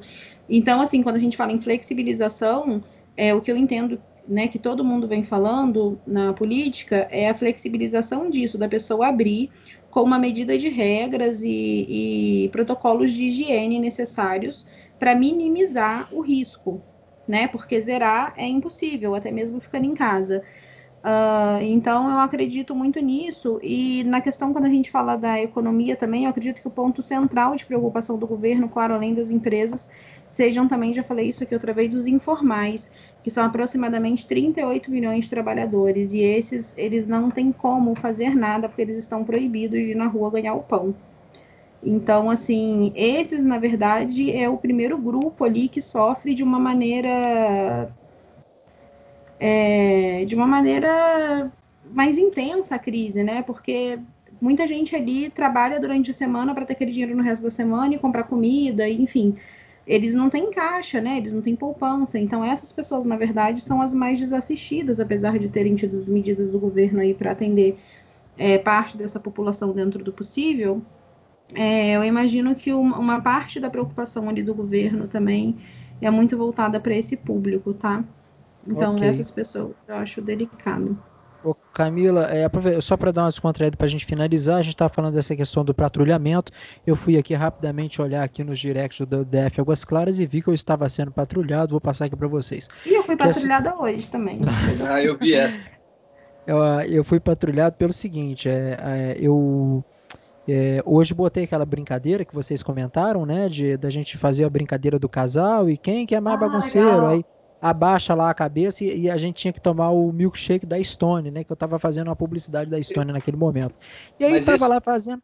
Ah, essa diga. brincadeira foi desvirtuada, me desculpe, porque a gente sabe que a Stone tem os melhores sorvetes. E a gente. Poxa, que a Stone é, tem o quê? A, brincadeira é para zoar o cara, não para o cara receber um prêmio. Cortou, como é que é? Que não, não escutei seu comentário, Zé, faz de novo. Desculpa, vocês desvirtuaram a brincadeira, porque a gente sabe a qualidade do sorvete da Estônia. Mesmo eu aqui menina sei disso. As crianças adoram, por exemplo. E a brincadeira é para sacanear a pessoa, não para ela ganhar um prêmio. Pois é, aqui a gente está fazendo desse jeito. E aí, o que, que rolou? Acabei de receber um comentário aqui, é o seguinte. É, a, a, pessoa colocou um monte de caras chorando assim para mim, como se estivesse triste, colocou assim: você está incentivando usar é, o mesmo canudo, porque eu estava tomando o mesmo canudo que a Lilia. É o que eu falo. O patrulhamento vinha, é só você abrir a primeira brecha. Sou totalmente contra qualquer tipo de patrulhamento. Inclusive de Facebook, né? Você já viu, nossa, de novo você comentando do fulano. Exatamente, Facebook é meu, vou comentar de quem eu quiser. Hoje eu fui patrulhada de quê? É... Não, gente, olha, isso é uma coisa que me tira do sério, né? Não, deixa eu falar assim, tem dois tipos de problemas, os meus e os seus, mas tudo bem. A pessoa estava dentro de um carro, eu estava num local aberto com meu filho, assim, bem ermo, e tinha um coleguinha do meu filho. Aí o coleguinha do meu filho colocou a mão num. Segundo o cara, numa árvore que ele plantou, mas parecia um, um galho seco, tá? Plantado no chão, assim, fincado. E aí o menino colocou a mão. Aí ele saiu de dentro do carro num escândalo. Tira a mão daí, tira a mão. Aí eu fiquei olhando assim, eu falei, meu filho, mas que chilique é esse? Porque era uma planta que ele plantou ali e que a natureza, que o cachorro dele estava enterrado ali. Então você está errado duas vezes. Né? Primeiro de plantar árvore na rua e segundo de enterrar seu cachorro aqui. Mas assim, um chi é o chilique do ecologicamente correto, né? Falei, gente, a criança vai arrancar a flor das coisas, depois nasce outra. Pelo amor de Deus, eu fiquei chocada com o patrulhamento do cara. Olha, uma coisa assim, realmente a sociedade está doente. Eu é, fiquei assustada com o tamanho, assim, porque eu achei que a criança tava assim, não sei, arranhando o carro dele, entendeu? O tamanho, assim, do, do choque, assim, Nossa que ele deu. Senhora ele fez um escândalo, assim, é porque a criança estava arrancando um negócio da árvore. Falei, ah, pela, da, do galho, não era nem uma árvore, né? Tinha um galho seco ali. Falei, meu Deus do céu. Queridos, vamos ficando por aqui, porque nós esticamos demais esse papo hoje. A Camila, ah, Alberto e a Lu falam acabou? muito. Nossa Senhora. Falamos duas demais. horas que a gente está aqui, gente. Nossa, Pelo amor de Deus, é esse programa é de uma hora. Vocês estão, olha só. Pronto, já gravou para dois sábados. Já gravou para dois sábados. Vou ver que perde a atualização. É, exatamente. Vamos rezar para não acontecer nenhuma outra bomba essa semana, para não ficar Isso, muito deixar... gente. Exatamente. Queridos, obrigado, viu? Zé Alberto, muito obrigado mais uma vez pela sua participação, viu? Eu que Camila. agradeço. Um abraço. Obrigado, Luciana. Obrigado, Camila. Obrigado, Kleber.